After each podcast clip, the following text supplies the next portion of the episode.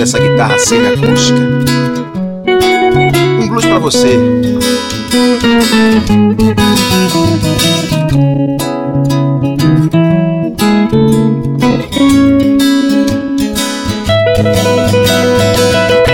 Fiz um blues pra você.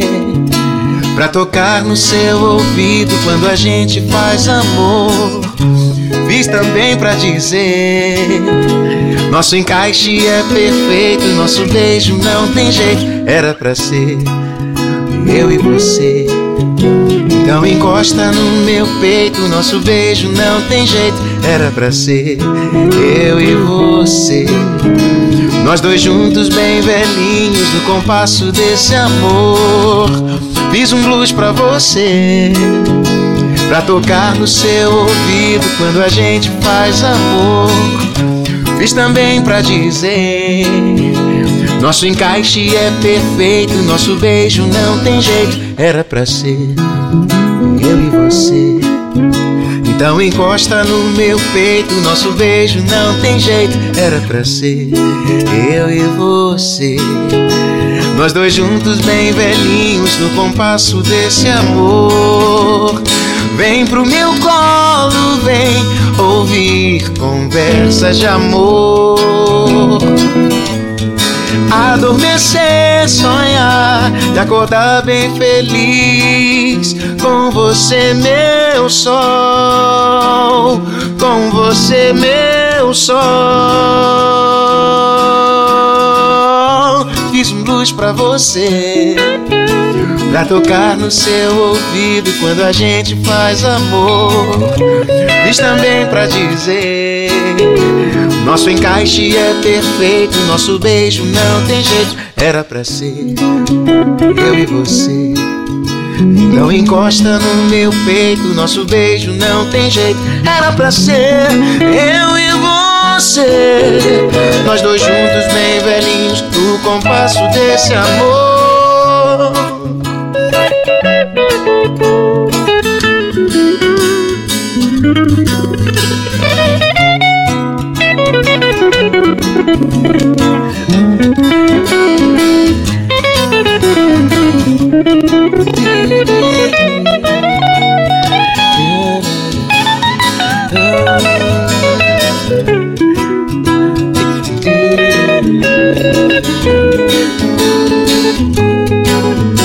Era pra ser.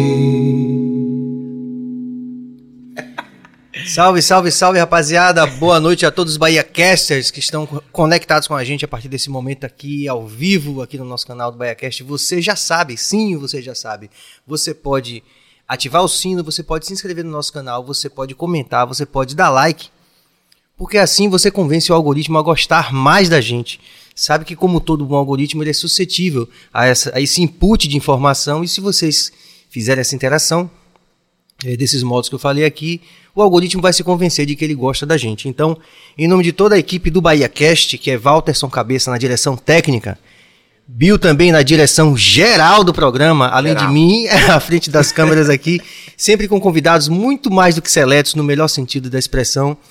Eu tenho a honra de anunciar o nosso convidado dessa noite, que é cantor, compositor, multi-instrumentista, cara hiper talentoso, que, como se não bastasse, no topo disso tudo, ele ainda é um ser humaninho da melhor qualidade, um cara querido pela classe artística toda, de A a Z, colegas de trabalho, não só artistas, pelos seus fãs.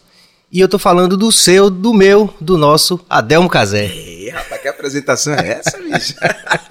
Obrigado, Serginho. Obrigado a todos aqui, a equipe incrível que está fazendo diferença aqui no podcast do Bahia Cast. E o convite já estava feito, né? E a gente veio aqui para falar de música, falar de amor, falar de, de arte, do que vier na cabeça também. Agradecer a você pelo carinho que você sempre teve comigo, dentro e fora dos palcos. O carinho que você tem com Bela, que é incrível. Qualquer, Ah, né? é. qualquer postagemzinha que eu- você tá lá botando um coraçãozinho, porque realmente aquela, aquele ser humaninho é especial. É, cara. E eu tenho uma filha também, né? Sim. E aí fiquei marcado pela experiência. Queria ter também um, um menino, pelo menos um menino, para poder descobrir como é também essa relação com o filho, o homem, Sim, sim. né? Inclusive eu, Eu sonhei, quero ter. sonhei com gêmeos ontem, cara. Imagine mês de setembro. Rapaz. Acordei sobressaltado, eu falei, será, meu Deus? Mas Bela, além de ser linda, né? E essa alegria de vocês juntos é muito contagiante, então desde cedo eu me identifiquei, né? Aí tô lá sempre acompanhando. É verdade, e essa relação é, parece que é de outras vidas mesmo, né? É. é coisa que é uma identificação com o papai, uma coisa. E a sensibilidade dela, cara, tão musical e ao mesmo tempo espiritual, né? A, a canção que eu fiz pra ela, é, é, é, A Princesa e o Herói, quando eu tava compondo do lado dela, sem dar pista de nada, sem dizer uma palavra, só tocando o violão, ela vira para trás e fala: tá fazendo música pra mim, né, papai? Bicho, eu não sei de onde ela tirou lindo, isso. Eu falei: acertou, meu amor. É, como é que você percebeu? Ela, ah, eu sei.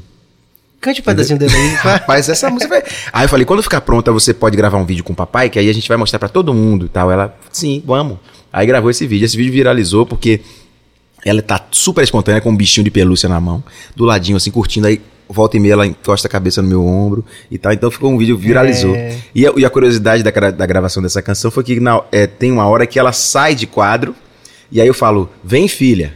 Tocando e falo, vem filha de tanto escutar esse vídeo e tal, o áudio desse vídeo e, e, tal, e compartilhar com as pessoas, na hora de eu gravar valendo a voz, eu senti falta desse Vem Filha, eu não fui lá e gravei, velho. Que bonito. Aí, e eu toco ao vivo, sempre faço oh, Vem, Filha. filha. Oh, aí, porque não teve como tirar isso da cabeça. Agora, olha aí, só para terminar essa história toda. Aí ela vai, já, com, já acostumada com o vídeo também, quando escuta o áudio da canção, fala: Mas esse Vem Filha não tá tão bom quanto o outro, não, pai. Ela sabia que o outro tinha sido espontâneo, cara. Sim, foi o jeito é. dela dizer, né? Que o outro tá mais espontâneo. Ela disse, não tá tão bom não quanto o outro. Mas, cara, eu vou lhe dizer, isso é muito, muito evidente quando os posts que vocês fazem. É um amor realmente assim que transborda. A ligação da é... gente, cara. É Toca foda. um pedacinho aí, Bora. A Princesa e o Herói. A Princesa e o Herói. Tem até clipe também lá no nosso canal do YouTube. Agora tá um pouquinho desafinado, porque eu não sou acostumado a tocar com violão de aço, você sabe, né? Eu toco a porrada aqui e já, já não sei como é que. Afina aí. Aí vou dar uma afinadinha, que aqui é tudo ao vivo valendo, negócio de, de, é. de playback, não, meu irmão. Aqui é. Não tá afinado, a gente não toca, porque a canção está sempre na frente. Então se inscreva no canal. Então é se inscreva isso, no né? canal. tá vendo como é o negócio Aperte aqui? o sininho. Se inscreva no canal. Essa noite está sendo super especial. Estamos fechando uma semana com chave de ouro. Foi uma semana especialíssima. Nós tivemos o professor e cineasta também de Djalma Calmon. Tivemos a nossa Nayara Falcão ontem. Foi linda a apresentação dela. As pessoas ficaram muito tocadas. E Estamos fechando hoje com chave de ouro com o nosso queridíssimo Ademo Casé. A noite vai ser promete, então se inscreva logo aí uma cervejinha aqui com a galera já. Se inscreva, é, ative o sino para saber quando a gente estiver ao vivo. Agora vai. Comente e dê like. Manda.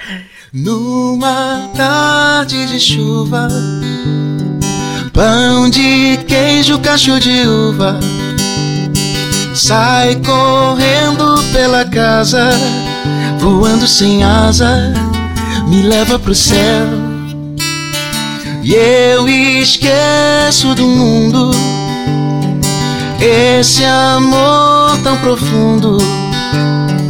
Vou contando histórias, vão passando as horas e o sono já vem. Sou dela, a princesa e o herói.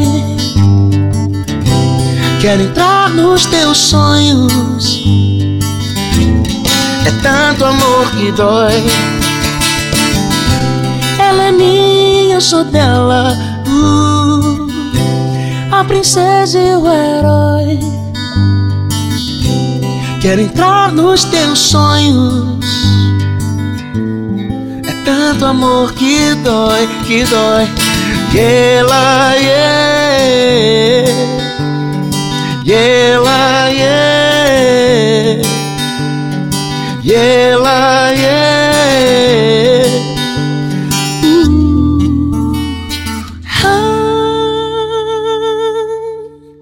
Aí na segunda, quando eu repito, eu sinto Sim. falta do Bem Filho. Bem Filho.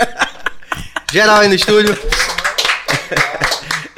Cara, Linda é, música, Quantos pais se identificaram com essa canção? Me, me, me mandam mensagem até hoje. A Delma é o tema. Minha filha ama, não sei o quê. E é o tema da, da nossa relação de pai, né? Pai de menina, assim, que tem todo um, né, um, um jeito especial e diferente. Como você falou que deve ter também, né? quando é filho homem, né? De- Deve ser, É. devem ser outras emoções, É. assim. que- E aí é, as pessoas se identificam muito com essa canção, os pais. E até as mães, né? Às vezes, porque mãe muitas vezes é pai também, né? É, É. né, tem sido. Tem sido. Eu me lembro irremediavelmente do, do Darcy Ribeiro falando isso, né? É, que a família brasileira, a gente imagina que é um pai, a mãe. Não, eles são mãe, a família brasileira é uma mãe que Isso. cheia de filho, que foi abandonado pelo pai, Uhum. que luta contra Infelizmente tudo, é contra a todos. realidade mesmo. E aí vem esse, esse, esse conceito, ele se amplia, né? O paradigma se amplia para mãe, né? É. Mães que também são pais, né? Exatamente. A minha mãe mesmo foi, foi mãe e pai, né? Uma mulher guerreira também. Caramba. É Que verdade. segurou todas as ondas e enfim. Mas, rapaz, vocês estão vendo como a noite vai ser um negócio, né? Ave Maria, que coisa linda. Adelmo Casé. É, do começo, cara. Porque eu lembro de te ver tocando no Pelourinho, eu não vou lembrar o nome daquele espaço. Quereres. Quereres. Você chegou com uma camisa tipo, ou de basquete americano, um negócio assim. Vandinho na batera. Funk Machine. Conta um pouco desse começo lá. cara. Rapaz, a Funk Machine é, é porque é igual essa canção que eu toquei no início, né? Que era pra ser. Porque é quem tocava às sextas-feiras no- no- lá no Quereres, já tinha uma temporadinha já de um tempo, era Marcelo Zabô. Marcelo Zabô, lembra dele? Aí ele já tinha essa gig com a galera lá, era Jorge Solovera guitarra, Sim. é, Clássico. essa primeira formação, eu acho que era Girô e Vandinho Batera. E aí, Giro Vanzilé. É, Dizer o nome mesmo. todo, né? Aí nessa primeira formação eu ia curtir, dava uma canja e tal. Passaram-se algumas semanas, Marcelo Zabô disse, ó, vou precisar ir pra Espanha. E você já conhece o repertório todo aqui, a galera curte quando você dá canja pra caramba aqui, eu só vou confiar, vou deixar você com a banda aí. Falei, pô, velho, que honra, sério e tal. Ah, então pronto, daqui a um mês eu volto, a gente retoma, tá tudo certo, mas você fica aí com as sextas. Aí comecei com a galera. E aí fui fazendo, colocando a minha marca na onda, né? Tipo, as canções que eu gostava também de cantar e tal, as releituras. Até então nada autoral, assim, que eu que fazia questão de tocar com a galera, não. Fazia muito funk, soul mesmo, na raiz, tanto internacional quanto brasileiro. E essa era a minha, a minha, a minha estética lá com eles, né? Aí passa-se esse um mês, foi massa a temporada e tal, eu falo, tá aqui, Marcelo, toma, toma sua banda de volta. Ele foi pra assistir. Aí no final do show ele falou, negativo. Já tá com sua cara, velho. Só falta um nome nessa porra agora aí. Porque, velho, assume aí que isso aqui já, pronto, esse trabalho já tem cara e tal. Você. Aí eu falei, velho, sério mesmo? Ele, "Ah, Fica à vontade. Aí ele, eu virei pra Vandinho e falei, e aí, Vandinho? Aí ele. Aí eu falei, máquina do funk. Aí ele, não, velho, isso tem que ser inglês, que é o jeitão dele, né? Tem que Ah, o nome foi Vandinho, foi? É. Tem que ser inglês, cara. é, Tem que ser funk machine. Aí eu falei, porra, tá assim, gostei, gostei, gostei. Aí, aí ficou, velho. Ficou 98 isso. Começamos em março de 98. E dali foi uma coisa muito intuitiva, tanto o repertório quanto essa necessidade de começar a trabalhar coisas autorais. Aí Bob Bastos, que era na época Bob, Robert Wagner, é, de- me deu essa canção pra, pra. Você conhece, né? Ele trabalha Sim, com sim. estúdio, com áudio. Aí Robert, Robert mandou pra mim e falou: escuta aí. Aí vem me buscar todo mundo de cara, já pirou né? Que tinha uma onda meio Earth, Wind Fire, meio daquela bateria reta. Do jeito que o Vandinho gosta, né? Aí, porra, vamos nessa, vamos produzir, vamos produzir, nada de produzir. Chegou no disco pra gravar o da, Funk Machine, não tinha nada pré-produzido. Foi super intuitivo, chamei Nogueira pra fazer um arranjo de metal aqui. Aí veio, aí eu e o Vandinho quebrávamos a cabeça pra fazer o arranjo de metal, outro- outros arranjos lá também. Aí a guitarra de solo vela ele mesmo criou na hora. Aí eh, foi muito assim o disco, né? Primeira necessidade de fazer uma música de trabalho, foi veio me buscar e, e depois a, de fazer o resto do disco meio que já no estúdio. Uma coisa louca que acabou dando muito certo. Esse disco muita gente ama até hoje. E, de- e continuamos tocando, né? De 98 fomos, fizemos o- as sextas no Quereres, continuamos no Quereres, o Chico Rocco no, no sábado na- no Rio Vermelho. Dividimos até a casa com a banda Setembro, né? De Carlos Henrique, Processo, de da galera. Na, no teclado. E aí a gente ficou aquela efervescência toda. Era uma efervescência pop na, em Salvador absurda nessa época. Né? Final da década de 90, início dos anos 2000. Era muita galera. Até as- os blocos de axé, de carnaval. Tem, tinha, as festas de lançamento de Abadá, de não sei o que, era tudo com banda pop. Era tudo com Diamba, com Superfly, com Funk Machine, com Setembro, né? Com, com, com Mosaia na época e tal. Era muito forte essa. Márcio Melo, Alex Góes, Mil Milhas. Era o cenário que tinha. Tinha geração nômade Geração também. nômade, tocava pra caramba também. Né? Então a gente varria essas casas todas tocando Rock in Rio quando, quando estreou aqui, que, que inaugurou, a gente, pô, que massa, que casa do cacete, os garçons dançavam, né?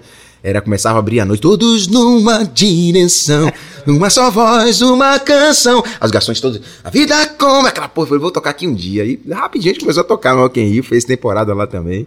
Então Funk Machine foi esse, esse embrião do, do, do Adelmo autoral, né? De Vandinho também, toda essa, essa identidade que a gente começou a ter em Salvador e essa referência que a gente começou a virar de, de caras que tinham coragem de tocar soul e black na noite baiana. E de forma competente também, né, velho? Pô, Era um cara. time, era um time. E eu, pra falar dessa parte que você falou de multi-instrumentista, eu tive que me adaptar rápido a essa questão de todos serem músicos solistas virtuosíssimos. Então, se eu ficasse pra trás, eu falei, velho, tem que correr atrás aí.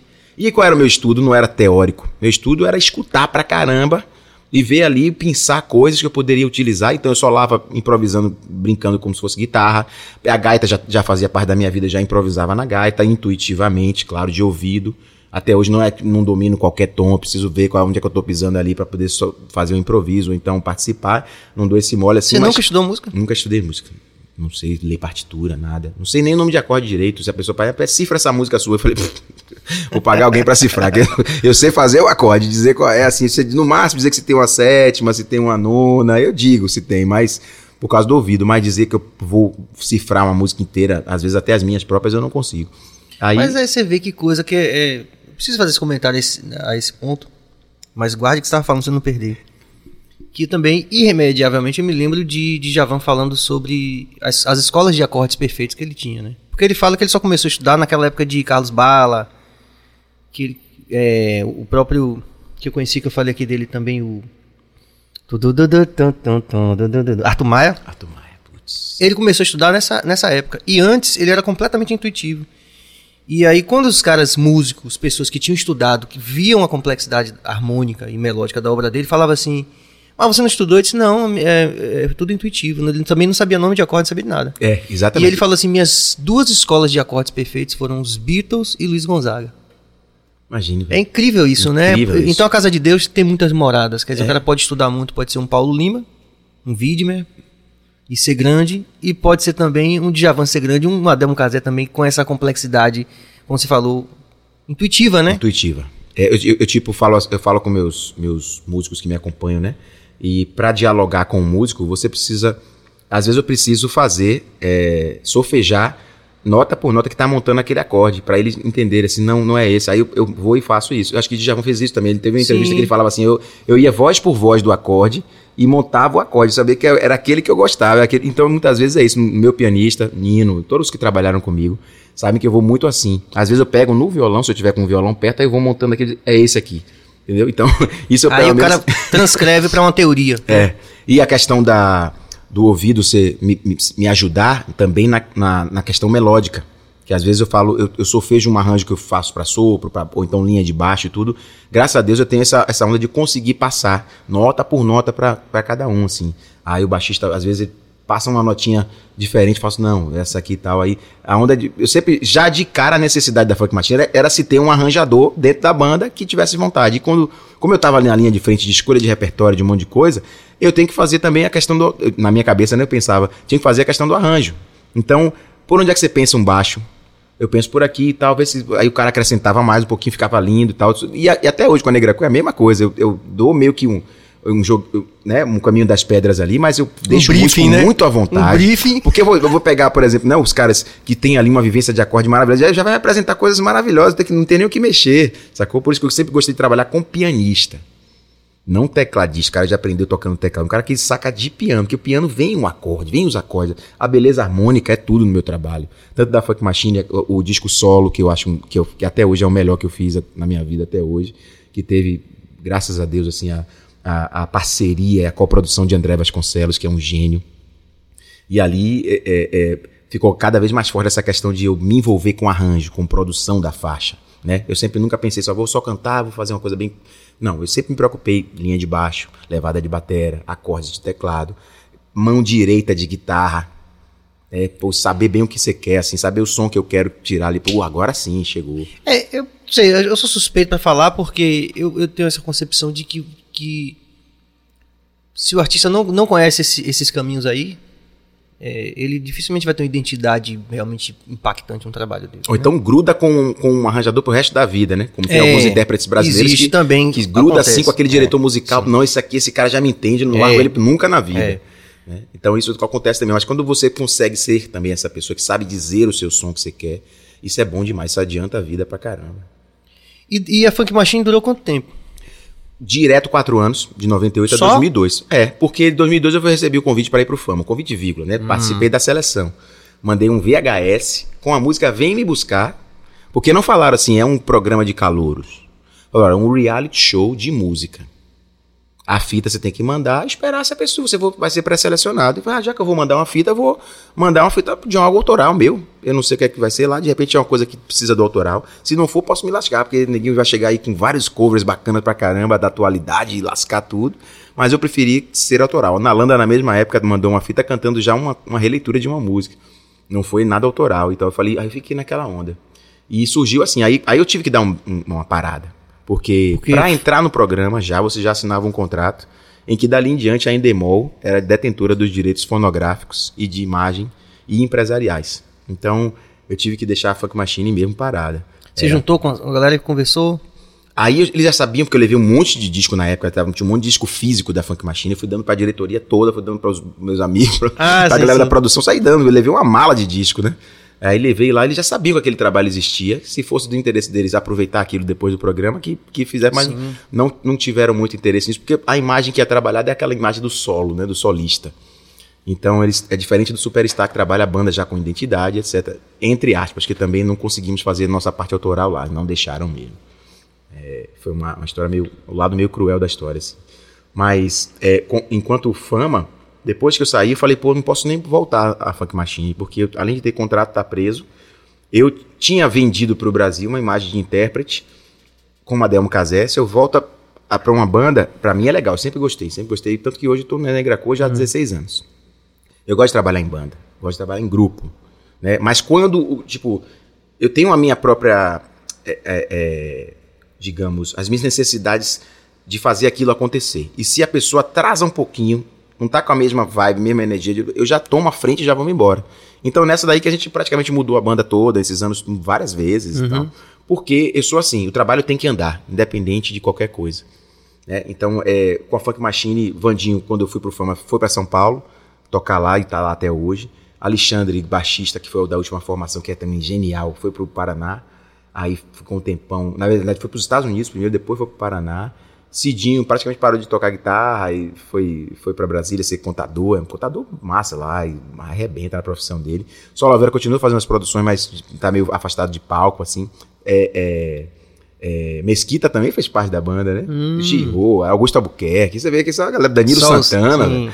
Então, assim, foi muita gente bacana, entendeu? Nessa história toda. Aí não consegui mais voltar pra Funk Machine, mas eu tenho lá o perfil no Instagram, às vezes eh, dá vontade assim, de fazer uma temporada em algum lugar, como a gente fez no Twist uma época, assim, quatro semanas. Fez no SP20 também, umas quatro semanas.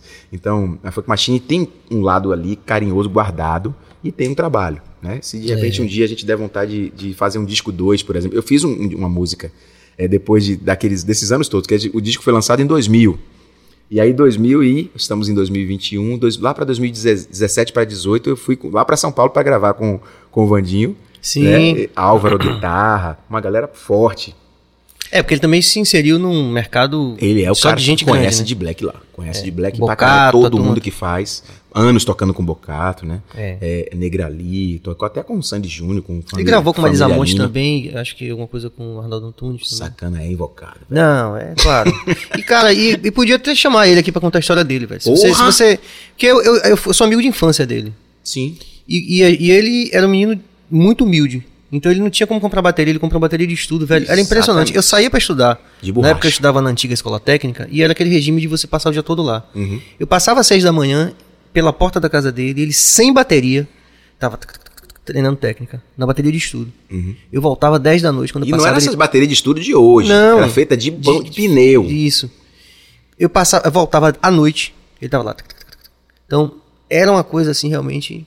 Impressionante. A técnica dele é impressionante. É, ele foi feito pro instrumento. O instrumento foi feito para Uma história bonita. É. né? Podia contar com uma casinha super humilde na moraria, né? Que É. era um corredor praticamente. Era na, era na antiga Ferreira França, no, no Castanheda, atrás da moraria. Exato. Eu morei lá também. É, mas tem, tem interação, Adel. Ah, é? Opa. Já dando esse toque pra rapaziada, você sabe que você pode se inscrever no canal, você pode ativar o sino, você pode também comentar e dar like. Dar like. Então a gente já vai começar aqui com os comments. Oh. Jamerson Ricardo, falando de Penedo, também interior de Alagoas, um assíduo participante. Ô, meu irmão, um abraço pra você, ó. Escreveu aí. Linda essa interação, casé e filha. Volte, por favor, cabeça. É, Serginho fala um pouco da sua experiência em ter sua filha cantando, fazendo a voz em Eu Louvei. É. que massa. Vou, vou contar rapidinho. É porque eu, é, eu Louvei era uma música que eu fiz pra uma, um- uma banda da ilha de Taparica, que os meninos tocavam com latas também, bateria de latas, né? Aí eu achei aquela- tão linda, uma banda de reggae. Sim. E tinha, tinha uma interação com eles porque eu veraneava, né? A maior parte do tempo, assim, que eu, depois de, de casado, eu veraneava lá. Então estava sempre encontrando com os caras. E eu fiz essa música perto do lançar o Pele Negra. Essa música chamada Eu Louvei, que se tornou um grande sucesso, uma Isso. referência dentro da história do, do Adão. E aí eu pedi a minha filha, que tinha quase 3 anos de idade na época, tá com 18 hoje, eu pedi pra ela falar um pedacinho do Estatuto da Criança e do Adolescente. Toda criança tem direito à proteção, à vida e à saúde.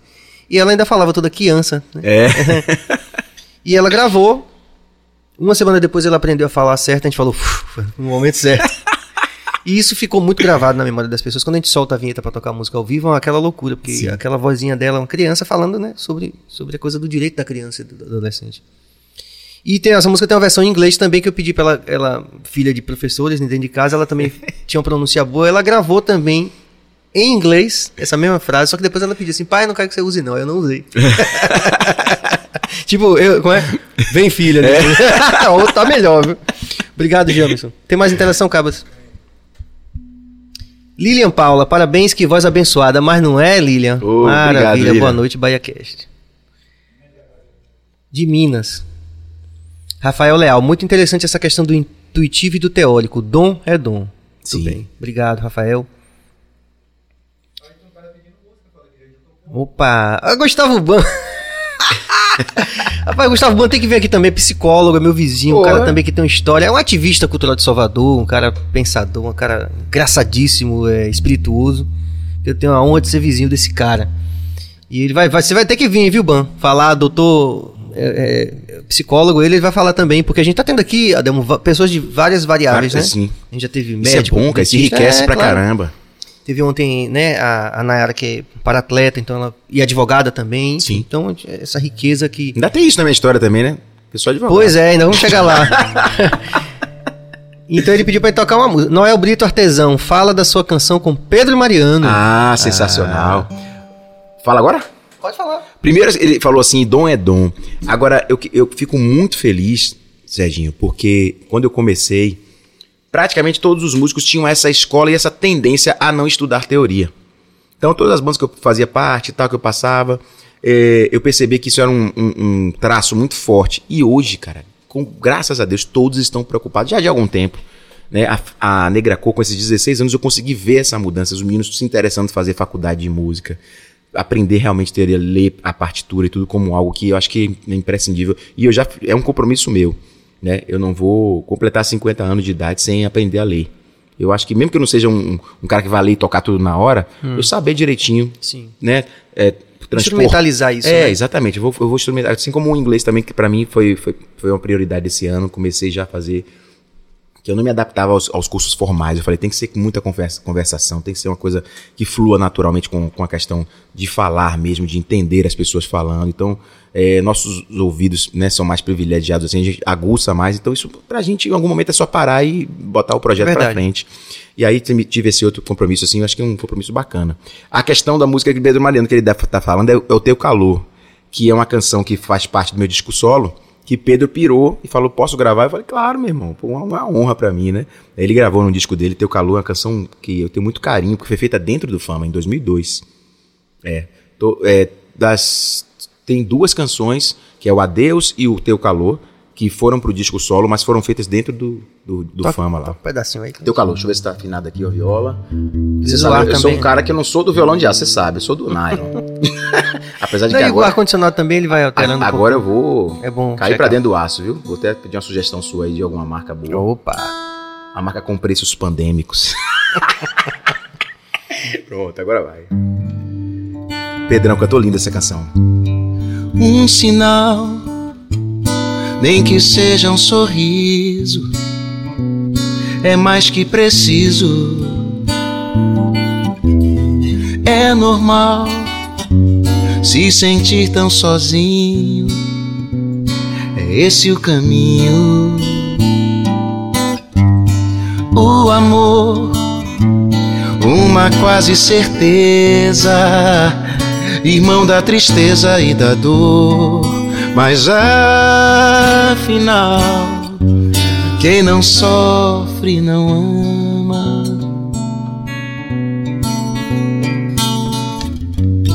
Quem me dera ter nossos sonhos de voltar. Ah, fale mais um pouco, amor, que eu já vou partir. Vale mais um beijo teu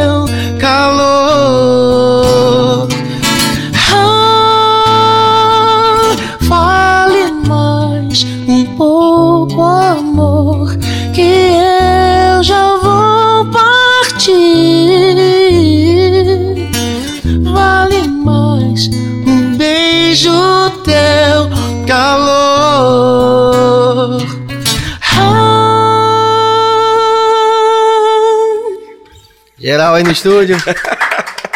Deu calor, música massa, tá lá no disco também. No meio Muito- solo, tá no disco dele. E aí, pô, esse cara é incrível. Onde, onde ele coloca aquela voz bem. um sinal, É, nem que seja um sorriso. Eu fico imitando ele pra ele mesmo. Eu tenho autorização. eu tenho você, é um, você é um grande imitador, que eu sei que você já me fez rir bastante. Daqui a pouco a gente vai fazer algumas imitações aí de alguns E artistas. tô botando mais gente na roda já. É, É, mas aí você fez o Fama. Como foi? Fala aí um pouquinho. Você. De repente você não podia andar na rua. Tinha, tinha um impacto, até você me falou isso numa outra Teve situação. isso. Que tinha um impacto muito maior do que os realities têm hoje, na verdade. Sim. Já diluiu um pouco, né? Perfeito. O- Foi um dos primeiros, ah, se não o primeiro. sei. Exatamente. Aí veio a questão do fama, porque lá de dentro a gente não tinha noção de como estava aqui fora. E a TV aberta ainda dava as cartas, né? Hoje não mais tanto. Hoje é a internet. Mas até os programas precisam estar vinculados com a internet para terem sucesso de audiência, de alguma forma. Ou seus apresentadores com uma presença muito forte ali divulgando, empurrando aquela questão de como se fosse uma ferramenta para levantar a audiência. Isso tem que ter, por isso que eles têm preferido pessoas que já são muito sucesso, têm muita visibilidade na internet para puxar esse público da internet para a TV aberta, o que é muito difícil. E até a própria TV fechada. Mas na época era o que há. O que fosse na Globo, com a exposição que a gente teve, com o tempo de exposição que a gente teve, virava tendência mesmo, não teve jeito. E aí eu tive a noção, quando eu saí, de que no carro com vidro fechado e com isso filme, quando as pessoas me reconheciam, reconheciam qualquer um dos 12, era uma euforia de botar a cabeça pra fora do ônibus. Ah, Delmo, fama, fui seu fã, votei em você, não sei o quê. Então Vanessa Jackson, como tava com a gente, ou João Batista, quem quer que seja, assim, fosse na época. E eu fiquei espantado, falei, caramba. E os produtores já diziam, você não tem noção de quanto, como vocês estão lá fora. E foi uma febre. Todo mundo esperava Era que a nossa. estanque, você não tinha noção. Não tinha noção. Porque lá dentro a gente não tinha contato de nada. é, é, TV a gente não assistia, a gente só assistia DVD de música. A gente não ouvia rádio, a gente não assistia TV, nada, não tinha Não tinha contato como com o mundo aqui fora.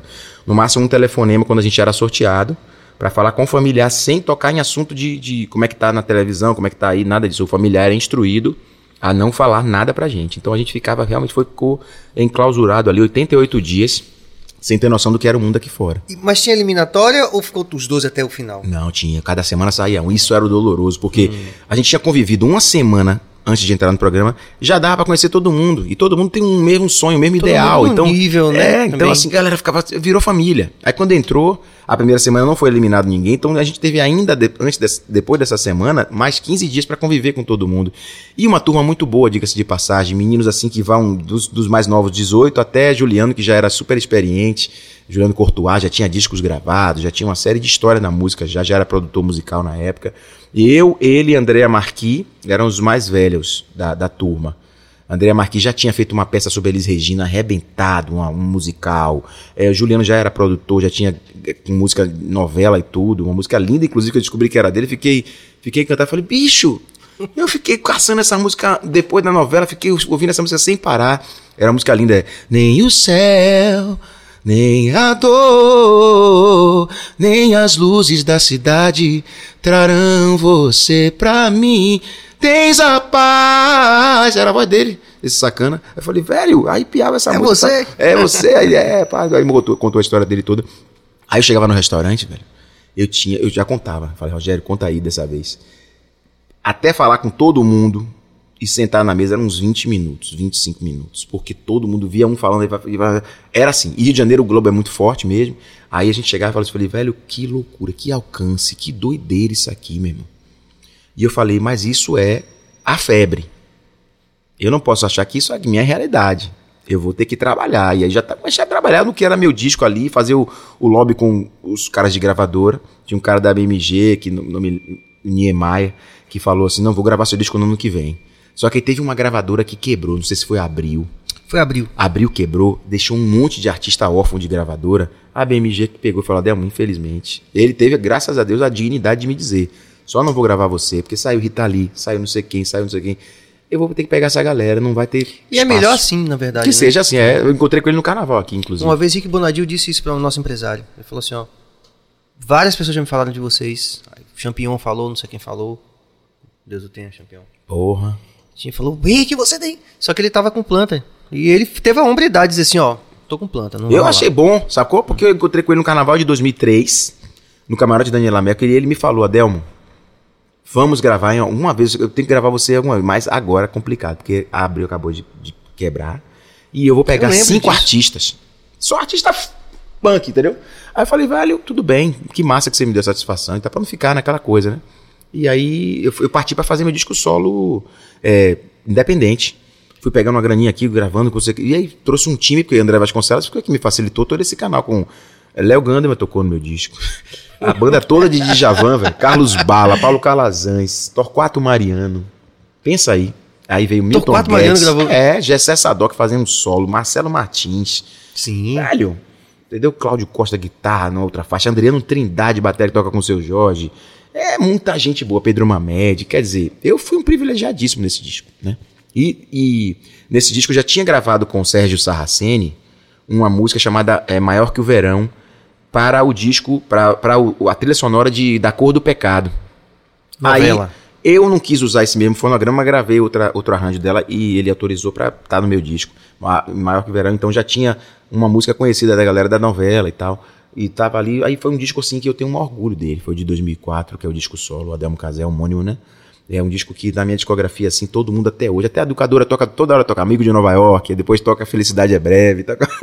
Esse disco realmente marcou demais. Mas o Fama foi muito forte, a experiência foi incrível.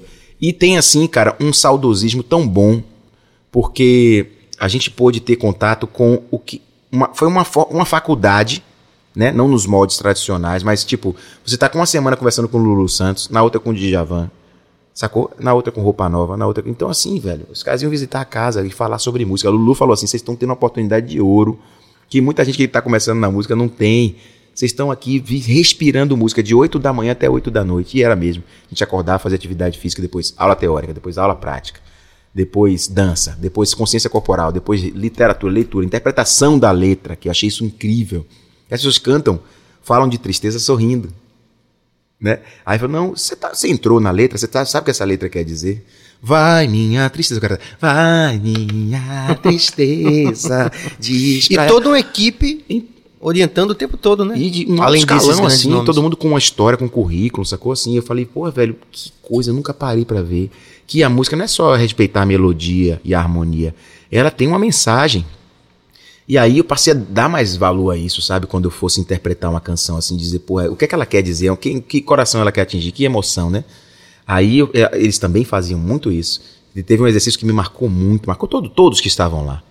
É, com a música É Preciso Saber Viver é, o exercício era tentar botar o ovo em pé. Então a gente perdeu um tempo e todo mundo não. E ela dizia, a professora Rossella, ela dizia: "Te- pessoas conseguiram, mostra até o vídeo pra vocês se vocês quiserem ver depois. Então não venha com essa de que não vai conseguir, não. Vamos, tenta aí. A gente ficou, ficou naquilo. Todo mundo estressado, nada dessa aula acabar, de, o ovo não ficava em pé e, e tal. Aí ela, parem aí agora todo mundo. Esse é um exercício para vocês entenderem que o importante é tentar até esgotar suas forças. A, a, carreira de vocês, o que vocês escolheram fazer na vida é assim. Vai ter momentos que vocês não vão ter esperança nenhuma, nenhuma pista que isso vai dar certo. Mas vocês, por intuição e por, por perseverança, vão ter que seguir à frente. E aí larguem aí os ovos todos, aí largou todo mundo, aí tocou essa música. Quem espera que a vida Todo mundo chorando, chorando, se abraçando e tal, velho. Porque, velho, você botou 12 jovens ali que não sabiam, não tinha ideia do que ia ser a carreira dali em diante. Ninguém sabia de nada, ninguém tinha vida ganha, ninguém Agora, era filho de músico. Me permita, porque eu tenho que me perguntar, porque, velho, eu sou, extrema, eu sou extremamente crítico dos reality shows. Mesmo. Inclusive, tem uma música chamada rede social, que eu já falei isso aqui, que eu fui gentilmente convidado a não tocar quando tivesse, porque eu falava de um programa da Globo. Porra, você, pô, porra, a gente gosta de você e tudo. Porra, se você puder não tocar essa música aí. É assim mesmo. Então eu vou continuar crítico, né? Já cheguei até aqui, vou continuar crítico. Agora sim. Mas aí, esse modelo, aí sim. Você sai de lá fortalecido como carreira, você sai de lá, você tem uma preparação psicológica, sim. você. Né? Foi uma faculdade. Você tá entendendo? E mostrava o dia bem, a dia. Pô. Não dá pra voltar esse negócio, não? É, exatamente. Estavam dizendo que, que, eles iam, que eles iam reeditar o Fama. Estavam dizendo por aí. É uma faculdade mesmo, cara. Era Você quer mais cerveja? Eu quero. Pega aqui? Pega aí, pô. Aqui é assim, tudo à vontade. É. É isso aí, rapaziada. Você se inscreve no canal. Olha que, olha que, que aula, cara. Rapaz. Olha que, que, que momento fantástico que vocês estão compartilhando com a gente aqui. Então se inscrevam no canal. Se vocês estão achando a proposta interessante, se inscrevam no canal, ativem o sino, compartilhem com as pessoas essa ideia né, do BaiaCast, que é valente, a gente quis começar do começo, né, com o canal do zero inscritos nós começamos, Adel. É, vale a pena dizer isso, porque a gente não quer desistir da relevância. Todos os convidados que vieram aqui deixaram contribuições muito importantes. É, então você pode dar like, pode comentar. Inclusive tem já Gabriel Gênio, Serginho, o fino do subversivo. Fechando a semana com chave de ouro. Parabéns pela iniciativa do BahiaCast. No... Obrigado. Adelma Show. Adelma Show, ele falou, é. Gabriel. É, Gustavo Salles, boa noite, BahiaCast. Adelmo Casé, grande voz da Bahia, desde Bragadá e Funk Machine. Pô, ainda tem essa parte, esse capítulo aí, viu, sacana? Em 99. Aí. Obrigado, Gustavo. Valeu, Gustavão. É, Bragadá. Em 99, Tony Mola foi lá, no querer, eles me ver tocar com a Funk Machine. Ele e Michel Própolis, eu acho, se não me engano. Ou Miguel Própolis. Miguel Própolis, que era diretor da Sony na época. Hum. E aí, eles falaram, rapaz, a gente tá querendo fazer uma parte melódica do, do, do Bragadá, que você tem canções assim e tal. E tanto que tem duas canções minhas que entraram no disco, o último disco do Bragadá, antes de virar Braga Boys. Que foi em 99. E aí eu assinei com a Sony e continuei com a Funk Machine e tal, fazendo paralelamente. E aí tivemos uma, uma vida curta juntos, assim. Eu só passei 10 meses no Bragadá. Mas para mim, enquanto percussionista, porque o meu primeiro instrumento foi percussão. Né, com 14 anos eu fui pra noite tocar percussão, fazer um back vocalzinho ali e tal. Aí só depois que eu vim, a gaita entrou na minha vida, depois o violão. E aí foi uma grande escola, porque Tony, com aquela musicalidade, aquela inquietação dele, era incrível. E ele era muito rigoroso, todo mundo sabe disso, com a questão musical dos arranjos, da execução dos arranjos, e até com a estética da banda. Porque ele queria realmente guerreiros, gladiadores ali, né? Era aquelas correntes e tudo. Ele fazia os merios assim, com ferro, com faísca, com mazoa. Que, era louco, velho. Que produto massa, assim, sabe? E eu, eu peguei, assim, outra fase. Eu não peguei essa fase que eles estavam mais. Parecia Mad Max, assim, no cenário, assim, né? Tipo, que os caras de corrente. É, anda assim, entendeu, velho? Com máscara, com a porra toda, e aí. Pá, Já diria o velho Otávio na Bahia: pense no absurdo, na Bahia tem um precedente. Pô, Mas nesse sentido, algo essa bom, onda né? tribal, né? Ele veio com essa onda tribal muito forte, a proposta é muito boa. Botar a sanfona junto com a percussão. E, diferente da timbalada, usar a darbuca como. como como bacurinha, né? Digamos assim, a darbuca, o derbaque, que chama o derbaque o darbuca, uhum. afinava pra caramba e tocava. E eu, to, eu comecei tocando assim. Depois aprendi a tocar um pouquinho de djembe com o Marcão, que era um exímio tocador de djembe. É um absurdo. E tinha os meninos, Júnior, Paulo, nos surdos e tal. Assim, é, é, é Eduane que tá com harmonia já há muitos anos. Foi o berço de Eduane, a escola de Eduane ali. Novinho, precisando autorização da mãe para tocar e tudo. Ele, e Tony já enxergava nele um grande talento ali. E todo mundo ali seguiu, fez uma linda história. E teve o Racha, será que em 99. Desculpe, será que você acha foto aí, Cabas? Do Bragadá? disco do Bragadá? Consegue. Até o último disco lá que eu tava, tava de branco Porque eu fiquei. Quero materializar essa coisa do. Você vai me ver com a bingola, chamava bingola. Era tipo um derbaque, só que para tocar com baqueta, né? É. O derbaque toca assim. Aí, cara, foi uma história massa, assim. Eu fui, toquei em Micareta Vitória da Conquista, toquei em outros lugares. Esse circuito assim. que a gente conhece bem, né? É, velho, aí foi massa, assim, essa parte da história e que ele falou aí que. E, e a banda Black Hill, né? Que quando, enquanto eu morava no Rio, eu toquei mais de um ano, e- cantei mais de um ano e meio com a Black Hill. Imagina a honra, velho. Com William Magalhães, com toda aquela turma ali. Depois do disco Movimento, que foi um disco que depois de mais de 20 anos da Black Hill, depois da morte de Oberdana, que é o pai dele, Sim. ele resolveu ressuscitar o nome e o som da banda com coisas cantadas maravilhosas, coisas instrumentais também. E falou, me conheceu depois, ele foi me produzir uma faixa amigo de Nova York com ele. E ele falou: Demo, a Black tá sem vocalista, negão. Você canta pra caralho. pô." Caramba. Aí eu falei, porra, velho, eu, eu- é sério mesmo, velho, que eu mereço isso. Aí ele, bora, negão. Aí fiz vários shows com a Black Hill, interior do Rio de Janeiro, São Paulo, um monte de coisa. Só não gravei nada com eles. Assim, quando, perto de gravar a música, uma música, ele, ele eu já tava quase que voltando pra, pra Salvador pra fazer a, a Negra Cor. Mas, porra, experiência incrível. Tocar em teatro com a, com a Black Hill. Eu toquei no teatro rival com a Black Hill lá no Rio de Janeiro. Foi lindo demais. E outros lugares assim. É outra coisa pro currículo, né? Uma- pô, quando cantava Nova Guanabara, papaparia. É um histórico Black Hill, né? é. Incrível. É, foi meio que eu senti quando eu cantei com o Inner Circle aqui no Festival de Verão, né? Quando eu olhava você falou, eu tô acreditando que eu tô cantando com esses caras aqui. Isso aí. Eu fiquei acompanhando os caras pela questão do idioma, aquela coisa que, que já é clássica do Adão, com os artistas internacionais que vêm pra Bahia, né?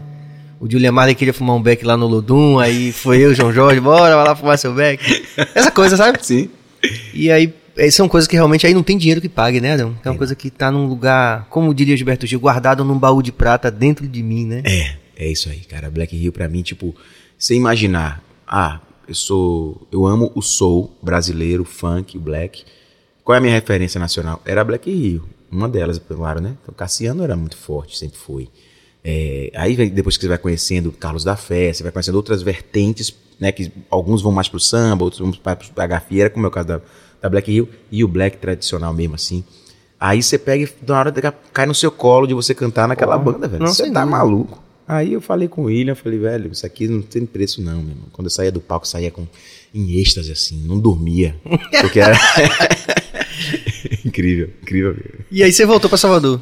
Aí em 2005, nessas vindas pra tocar, ainda morando no Rio, eu encontro no encontro, eu encontro com o Mano Góes, né, encontro entre amigos assim, ele, e ele se encantou com uma canção chamada Dum Dum. Minha. Aí ele pediu pra tocar umas 10 vezes, quando ele gosta, ele fica pedindo, toque de novo, aí toque de novo. Aí eu falei, aí toquei e tal, aí depois ele falou assim: "Rapaz, você tem mais canções?" Eu falei: "Tenho, cara, eu componho não é industrialmente assim, não é uma coisa em série, mas eu paro, eu tenho, eu tenho minha obra, né? É, aí ele, porra, topa conversar sobre sua carreira. Como é que tá lá no Rio? Eu falei, tá difícil. Porque as casas de pequeno e médio porte no Rio de Janeiro já estavam começando a fechar. Fechou o Ballroom, fechou uma casa que tinha na Lagoa, que era super de MPB, assim. É, fech- tava começando a fechar as casas pequenas e médias e só tava restando um circuito de samba e samba rock na, na Lapa, que não era muito meu som, e, e coisas grandes, Credit Hall, não sei o que lá, Hall, até o Canecão tava fechando. Aí, cara, eu falei pra ele, tá difícil, mas a gente tá tentando sobreviver lá. O que é que você tem? Você imagina montar um trabalho de música baiana? Eu falei, só se for com minhas influências musicais. Se eu puder misturar com as minhas in- influências de hip hop, de black, né, de, de coisas eletrônicas que eu tava muito, eu, eu gosto muito do, do house, né? O house tem muitos house bem produzidos pra caramba, Calvin Harris, essa galera que tá produzindo pensando em música, né? A Loki, claro, evidentemente, Vintage, essa galera assim. Aí eu já tava de olho nessa cena eletrônica pra misturar com o tambor da Bahia. Eu já tava com muita coisa embrionária aqui, né? Aí eu falei, se for assim, eu aceito. Se for pra repetir fórmula, não. Ele, velho, eu também acho que você tem que estar o seu autoral na frente e com essa concepção aí. Aí, vamos conversar sobre isso com o Paulo Borges e tal. Eu falei que era o empresário do Jamil, ainda é. Vamos. Aí conversamos e falei, vamos nessa. Aí, aí isso, essa conversa foi lá em abril de 2005. É, agosto, eu já estava morando em Salvador de novo. Me mudei. Aí começamos a, a conceber o que seria a Negra Cor e foi nessa linha, né? Que a gente chama de eletroafroascendente, era, era por causa disso, né? o nome do disco, né? É eletroafroascendente. Aí você tem uma ideia. Mauro Telefone, sou DJ, riscando, botando umas intervenções assim, três metais, três percussionistas, b-boys, um grafite na hora pintando lá no Bahia Café Hall. Cada dia, cada sexta era uma, era uma imagem que ele da cabeça dele, que ele ficava super livre. né? É, primeiro foi Bigode, o primeiro, é, é que chamam, chamam de sapo também, né? Depois o Denis colou com a gente, e os B-Boys também, quer dizer, eram os pilares ali da, da, da, música de rua, era, estavam ali presentes. E era o que eu queria, sempre quis para Negra Cor, isso. E aí fizemos anos e anos aquele ensaio, fizemos quatro anos, ele ensaio às sextas-feiras no Bahia Café Hall, e criamos uma certa referência em Salvador de que assim, Negra Cor é diferente. Você vai ouvir às vezes muita coisa de música baiana, mas não é do jeito que você ouviu uhum. lá atrás. Uhum. Eles Isso vão... é verdade. E a gente sempre misturou com as influências. Ou era com eletrônico, ou era com hip hop, ou era com. Olha aí, ó. Olha eu ali com a bingola na mão, ó, no bom sentido. Ó pra aí. Tony Mola, aqui à esquerda. Robson. Caramba, você aqui no meio. É, eu aqui no meio, porra. Seco com uma porra. Ó. Aí. Inocente puro e besta. Mano, Mano Moreno ali, Marcão, a, a, minha, a minha direita, Glauber Riso e o Capitão América, e Paulo aqui no, do surdo aqui. Rapaz, incrível, velho. Não quero que sonoridade. Em vez do baixo, a tuba, né? Sim. Então, assim, então, todo um processo assim de, de, de, de fazer uma, uma, uma, reinventar muita coisa, né? Uhum. É a máscara ele, ele tá segurando a máscara aqui. Olha essa máscara de, de, de futebol americano, né? É, pô, é máscara de. É uma onda assim. Muito bom, velho. Rapaz. Uhum. Cara, era foda. Muito som, muito som. Muito som mesmo. Valeu, Cabas. Obrigado aí. Muito legal essa, esse resgate aí. Porque tem. É, Chico Kertz fez o, o, o, Eu já falei isso em algumas situações, em entrevistas minhas, e aqui também já devo ter falado em algum. Ele fez um documentário, né? É, importantíssimo mas que é tanta coisa para se contar Muita. que eu venho falando isso, Tennyson teve aqui, eu falei, velho, eu tenho vontade de documentar a história do reggae da Bahia, eu tô começando mais ou menos, e, mas o Axé também tem uma história lindíssima, velho. Como você falou, né? Tinha essa coisa meio burlesca, mas a música por trás, como você falou, cara, ele era criterioso na execução, Sim. existia um conceito, a tuba. Isso tinha uma busca, uma busca estética ali tinha. relevante, né?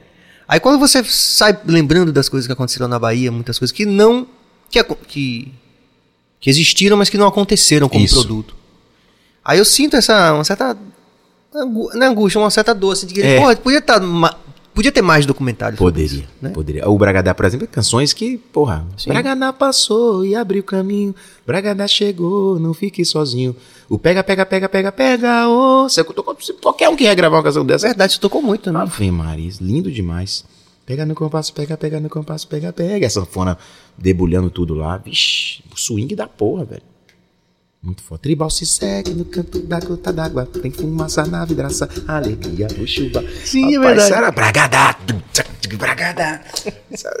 Mas aí virou Braga Boys depois. Aí veio com outra proposta. Você já não tava Porque aí também. Tony saiu, eu saí, saí primeiro, Tony saiu depois. E aí ficaram os três meninos. E aí teve essa ideia de fazer essa releitura dessa música, né? Que, que o Bomba é uma, é uma, é uma releitura, uma, uma versão, né?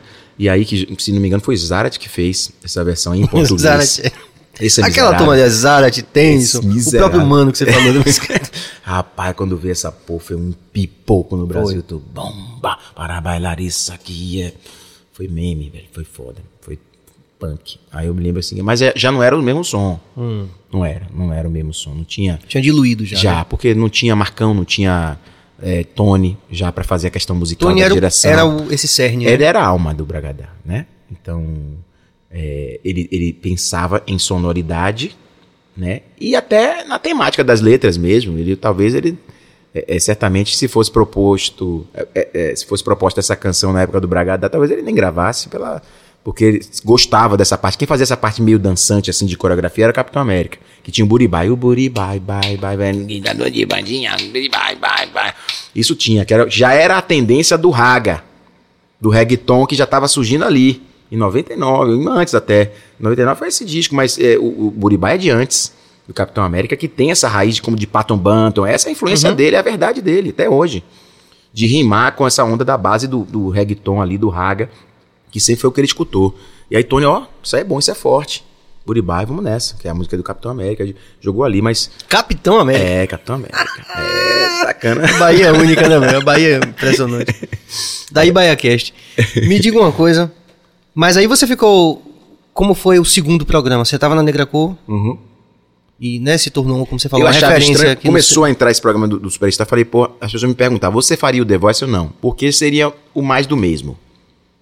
E ainda de forma, entre aspas, eu não tô querendo conceituar, mas mais, mais superficial, mais raso do que o Fama. O Fama, pô, você entrava fundo na canção, você eh, tinha escola ali, tinha profissionais e tal. O outro era só a interpretação. O The Voice na minha- é só, é só como intérprete ali, só como calouro, digamos assim.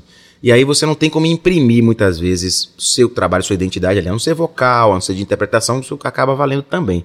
Só que ia, ia se passar anos, mais de uma década, e eu estar fazendo a mesma coisa. Já no Superstar, não, eu poderia estar com minha equipe lá, com minha banda, com meu som, para mostrar o que era. E aí, Mano que me questionou, in- inclusive, ó, Mano de novo na história, né? Porque ele já conhecia um dos produtores, que é Torquato Mariano, tava fazendo a seleção. E no ano de 2015, ele falou: Você iria? Eu falei: Pro Superstar, sim. Pro The Voice, não. Ah, então, porra, vou falar com o Torquato, você quer pra você começar a participar das sele- das seletivas. Aí, bora, marcou e tal, fiz o teste. Cantei, se não me engano, uma música de Steve Wonder. Cantei um autoral nossa, da, da Negra Cor. Foi Jogue Tudo Pro Alto. E cantei mais outra lá que eu esqueci. Aí, ele... Esse ano eu não entrei, em 2015. Ficou um suspense das ruas, eles não, não avisam. Eles só avisam, tipo, se você for cantar no programa sábado, eles avisam na segunda ou na terça-feira. Então, imagine toda a parte de seletiva, a gente na cara da televisão, assim, ou então no telefone, pensando, meu Deus do céu. Muita será, gente Será também. que a gente vai? Será que a gente não vai? A gente deixou de vender show em 2015, eu fiquei pé da vida. Aí falei, pronto, esqueci. Não rolou, acabou a fase de eliminatória, de, de, né, de bandas de estreia, assim. A gente, beleza, fui. Aí no ano, no- passou um ano, isso era abril de um ano, de 2015. Em, em janeiro de 2016, me ligam 021, porque quando liga 011 é dívida, é cobrança. eu até que atendo, tem gente que não atende, eu atendo, aí ó, o Superstar aí. Eu até que atendo e falo, pô, ainda não tem, tá, vamos fazer um acordo mais pra frente. É, na época tinha isso. Aí com o 021, não, 021 é oportunidade de trabalho. Eu atendi a menina, ah, Demo, tudo bem? Você é fulano aqui do programa Superstar da produção. Eu queria lhe perguntar se você tem interesse em participar. é, e ela foi logo dizendo: você não vai precisar passar por seletiva, não, porque você já tem seu material todo aqui, você vai só entrar. Se você disser é só entrar. Eu falei, claro, vamos nessa. Aí, meu irmão, começou. Que, que semana vai, que semana vai. Começamos também a desmarcar tudo. E teve até dois casamentos que a gente não pôde ir, porque é tudo surpresa e não dão cronograma. Aí avisava na segunda que não ia tocar, sabe? O casamento fechado há um ano e meio. Eita. Eu tinha que chegar pros noivos e falar, ó, é uma oportunidade da nossa vida, não tem como e tal, o que é que eu posso fazer? Eu sugiro uma atração, coloco na sua mão tudo prontinho, você não tem trabalho nenhum. Alguns aceitaram e teve uma pessoa que não e tal, ficou super chateada, mas infelizmente era a oportunidade da nossa vida fazer. Aí cheguei lá, cara, e a gente fazia o, o, o- das poucas bandas, segundo os próprios produtores musicais de lá, né? Que gravavam, todo mundo gravava, porque os meninos muito novos muitas vezes não conseguem gravar, né? É diferente de tocar ao vivo e gravar, que tem um metrônomo, tem tudo direitinho. E muitas vezes eles não tinham essa peça criativa de arranjo, então tinha que pedir realmente ao produtor para dar uma mão nisso aí. E a gente, os caras ficavam espantados, porque a gente já vinha com os arranjos tudo pronto. E a execução, todo mundo gravava, todo mundo lia. Todo mundo seguia, o metrônomo já toca com, com clique há muito tempo, né? Negra- desde que surgiu, a Negra Cor toca com clique. Porque tinha aquelas você tem os interações do- samples, tem todas as coisas da parte eletrônica, tudo. Aí eles ficaram Bem avançado com a gente. época. Isso, né? Tudo muito avançado. Em 2005, você trabalhar direto com o eletrônico o tempo todo. Mauro riscava ainda em, em picape de LP, né? Não, não é CDJ. Então tinha aquele, aquele grave que sobrava às vezes, a gente ficava assim. E aí, em 2016, essa, essa experiência maravilhosa que foi levar para o Brasil, que é, qual era a nossa concepção de releitura de canções que, misturando Bahia. A gente chegou logo com o Eagle e Avisa Lá. Né? A nega, que porra é essa? Os caras vão contar hip hop aí. pucu, pucu, pucu, Avisa lá que eu vou chegar mais tarde. né? Eu me juntar um. Usando a base eletrônica por baixo e o tambor também comendo solto. Dois meninos lá fantásticos, né? Que é o Marcelinho e o Sapão. E a concepção é, é toda assim, trazendo a Bahia mais moderna, misturando com sons do mundo. A gente mandou Bruno Mais um dia com o Tim Maia, mandou é, é, Timbalada com Marisa Monte. A gente misturava mesmo as ondas. Porque essa é a onda que me faz a cabeça pensar na hora de fazer uma releitura, é isso. O que é que tem de similaridade com algo ou internacional ou algo bacana nacional, né, que não seja da música da Bahia, pra misturar com a música da Bahia. A música da Bahia tá, tá inserida em tudo. Se você for olhar as harmonias da Timbalada, dessas coisas antigas boas do axé, né? Então a gente sempre quis fazer isso. Aí, mas deixou sempre uma autoral gravada.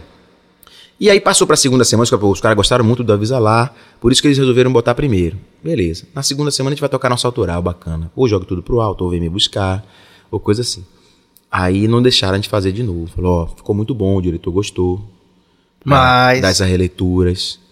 E vocês estão bem nas releituras. Ele sugeriu que vocês ficassem mais uma semaninha fazendo outra releitura. Aí a gente fez a, o Sorry com, com toda a menina baiana. Que também foi uma porra que ficou sendo a chamada do programa durante várias semanas. Não foi só na, na semana que a gente cantou. E olhava assim e falava, será que as outras bandas ficam chateadas? Porque ficava, uh, uh, uh, sorry. Ficava essa parada tocando. Eu apareci mais na Globo Na vinheta. nas vinhetas de chamada do que no próprio apresentação. A apresentação só dois minutos e era toda hora. É isso aí. Tanto o Avisa Lá quando a gente tocou e, e o- e o Sorry com toda a menina baiana.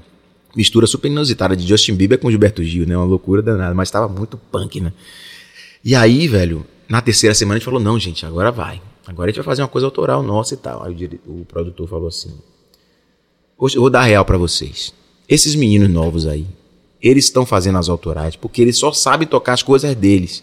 Ele não tem capacidade de fazer uma, uma- uma releitura como vocês têm. E o programa precisa dessas releituras para ter audiência. As pessoas precisam ligar a televisão e olhar uma canção conhecida e se reconhecer naquilo.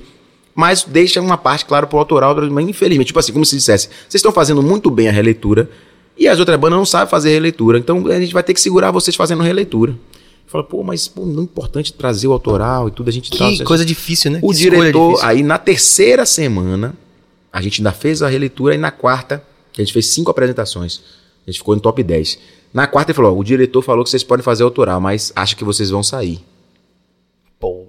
Como aconteceu com um menino que já foi daquela banda Berimbral.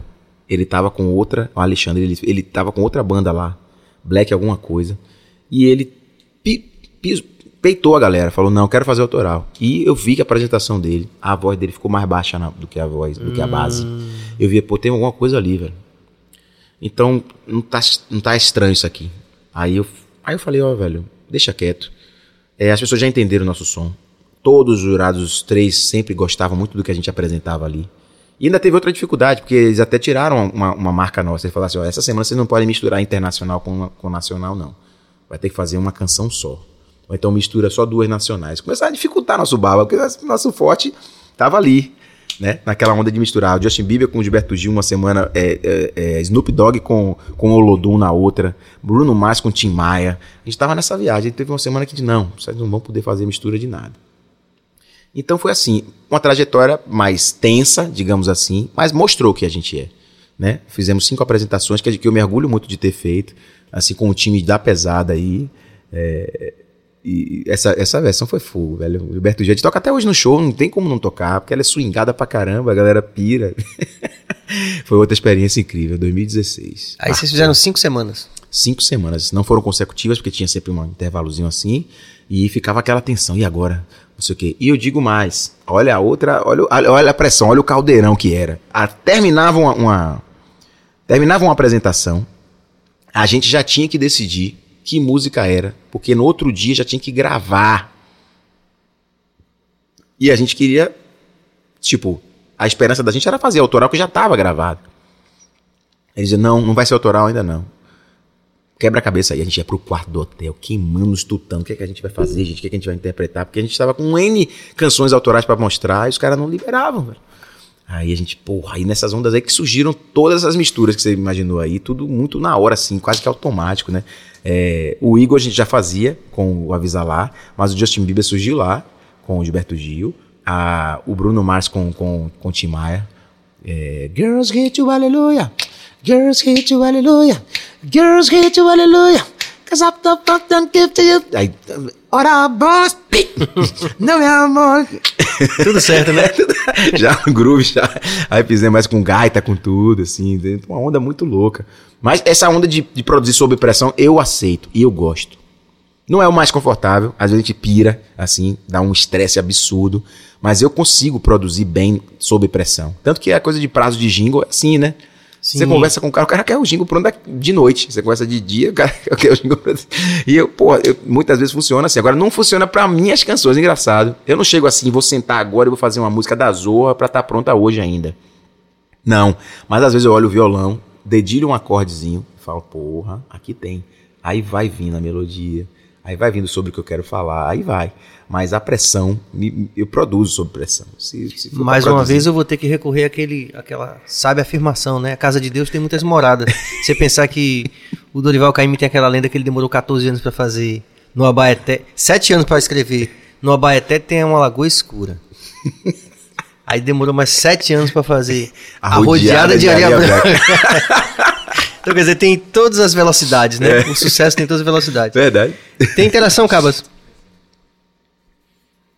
JP Castelhano. Ó, pra aí, ó, rapaz. É, JP, Esse botou. daí Salve, BaiaCast. Que é massa, Adelmo, por especial, aqui. cara. Aí é muito som. Beijo nos dois lindões, Adelmo e Serginho. Beijo pra você, meu irmão. Musical demais. Canhoto né? de ouro aí. Ave Maria, guitarra ali, tudo certo, um groove da zorra. E contou uma história interessante aqui também, que a gente achava que ele tinha estudado guitarra. Nada. Porque ele toca muito. É. Aí ele falou, não, eu só comecei a, tipo, pra poder ser o cara que ia fazer, que já tinha lá o arranjo, ia fazer. E... Ah, que louco, velho. O cara toca demais. Gosto muito. Volte, por velho. favor, Cabas. Cláudio Galvão Coelho, obrigado pela interação. Saudades do cara, som do. Le Fulerê com meu amigo de infância, Mano Góes. junto com Adelmo Casé e Faustão na Vila Caramuru. Ah, a gente sente falta também, velho. que foi um outro episódio, um outro Também é o, o- Passei primeiro pelo Alavonte com o Mano também. E depois que, que ele saiu, também saí do Alavonte. Mano, do nada, um dia falei, vamos fazer uma coisa. Eu falei, bora, velho. Eu sempre gosto da, da, da questão da genialidade, mano, né, mano? É muito É. competente, assim, tem ideias incríveis. E você, você tem que parar pra escutar. O cara é foda. Noel pediu Ó, a música que você tá cantou Apareceu no começo. você. Mas é, a música é tão bonita, Noel, que eu vou pedir pra ele tocar até o final, no finalzinho, ele terminar cantando essa música linda. viu? Apareceu você. Obrigado legal. Da pela... Funk Machine. É. Mas aí, o Le Fulerê. Chegou, mano, bora chamar Faustão? Bora. Aí você sabe, né? É comédia o tempo inteiro. É um Faustão, praticamente. da- É um stand-up, né? Faustão é um stand-up, comedy o tempo inteiro. É aquele cara que pensa rápido, um humor aguçadíssimo, é. inteligentíssimo. Aí a gente começou a brincar disso aí com o Le Fulerê e trazendo, fazendo esse resgate da boa música da Bahia, né? Sim. E ao mesmo tempo fizemos um autoral também. Ele toda hora, ele- desde a época da, que começou a pandemia, ele falou: vamos fazer uma live, rapaz, do Le Fuleiro. Ele falou, bora, pai. Acabou nunca saindo do papel. Mas agora, recentemente, por exemplo, com essa questão da volta, ele vai poder ter mais músicos em cima do palco. Ele, a gente já tá aprontando alguma coisinha aí. E, mano, teve uma ideia fantástica que a gente não levou a sério, velho.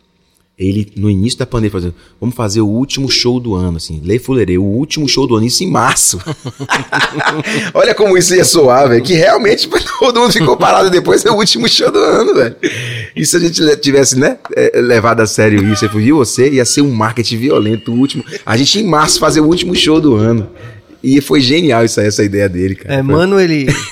Quero muito que ele venha aqui falar com ele. Ah, Ele viva também é uma vida. história de vida fantástica, Ah, cara, que uma perspectiva fases, muito. né? é, Viveu muita coisa. muito conhecimento, muita. Muito ensinamento também, né? Enfim. E ele me falou coisas fundamentais na minha carreira. Eu acho que ele não sabe tanto assim, mas acho que.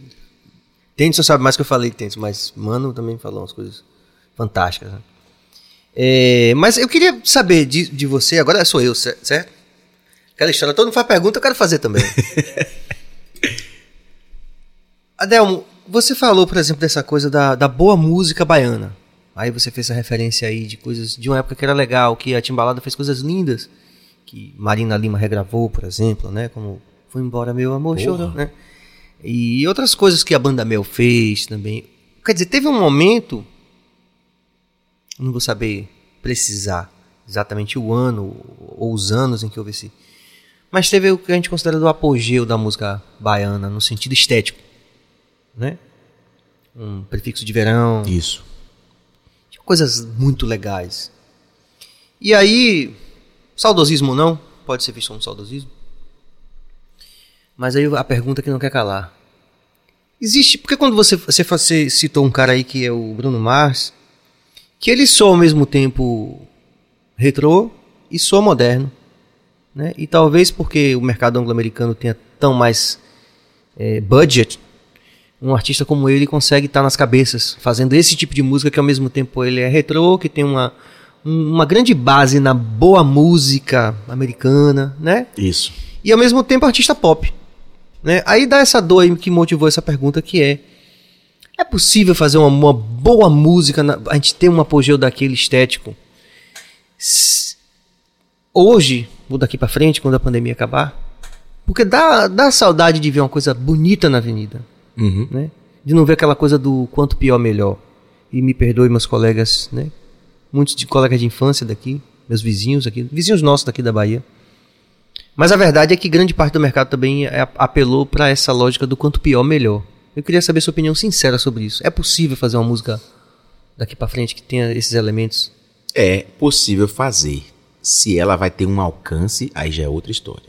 Você acha que pode ter um alcance? Eu acho que pode ter um alcance se a química, se conspirarem alguns fatores para que isso aconteça. Eu acho que acima de tudo, quando você coloca um trabalho na rua, é um filho que nasce, né? Quando você coloca uma concepção de trabalho, um- uma composição, um arranjo ali, um disco, um EP, o que for, é o seu filho ali que está no mundo. O mundo pode, uma parte do mundo que você nem imagina pode abraçar o seu filho mais do que a própria terra onde ele nasceu. Então acredito que eu faço música assim, sem rótulo, até com a Negra Cor também faço assim. E pessoas estão buscando uma sonoridade diferente porque já viram que o caminho que era quase único, vou mostrar isso pra uma gravadora, a gravadora vai bancar meu disco, a gravadora Acabou. vai. então, meu irmão, todo mundo tá fazendo conteúdo sem pensar nisso. Agora, muitos que querem pensar na questão financeira em primeiro lugar estão acompanhando tendências. Então, até os próprios artistas que têm uma identidade bacana estão, eu não digo se vendendo, mas estão eh, se rendendo a fazerem participações com pessoas de outros estilos para puxar um pouco dessa- do, do público dessas pessoas, que é gigantesco, né? O que está no mainstream, antes, você sabe disso. É, a gente não Então- tá falando, não é, não é necessariamente, necessariamente um juízo de valor Sim, aos que fazem isso. Exato. né? A gente entende. Tem mas tá a, a estratégia grana, deles. É. É. a estratégia que eles adotaram. grana move tudo, tem que pensar Então, assim, nisso. Não há vergonha nisso, né, necessariamente. Então, eu, quando as pessoas até. Há, há uma, um canal de comunicação muito forte mi- meu com os as músicos que estão perdidos. Zadelmo, minha música, eu sinto que ela tá atemporal. Eu acho que ninguém gravaria ou coisa desse tipo. Eu falei, velho, a sua canção é genuína, é sua identidade. Produza seu conteúdo. Que o resto é uma consequência que você não pode calcular. Não há uma fórmula de sucesso, né? Nem para os que fazem os estilos mais tocados e, e, enfim, é, executados em rádio e TV, etc.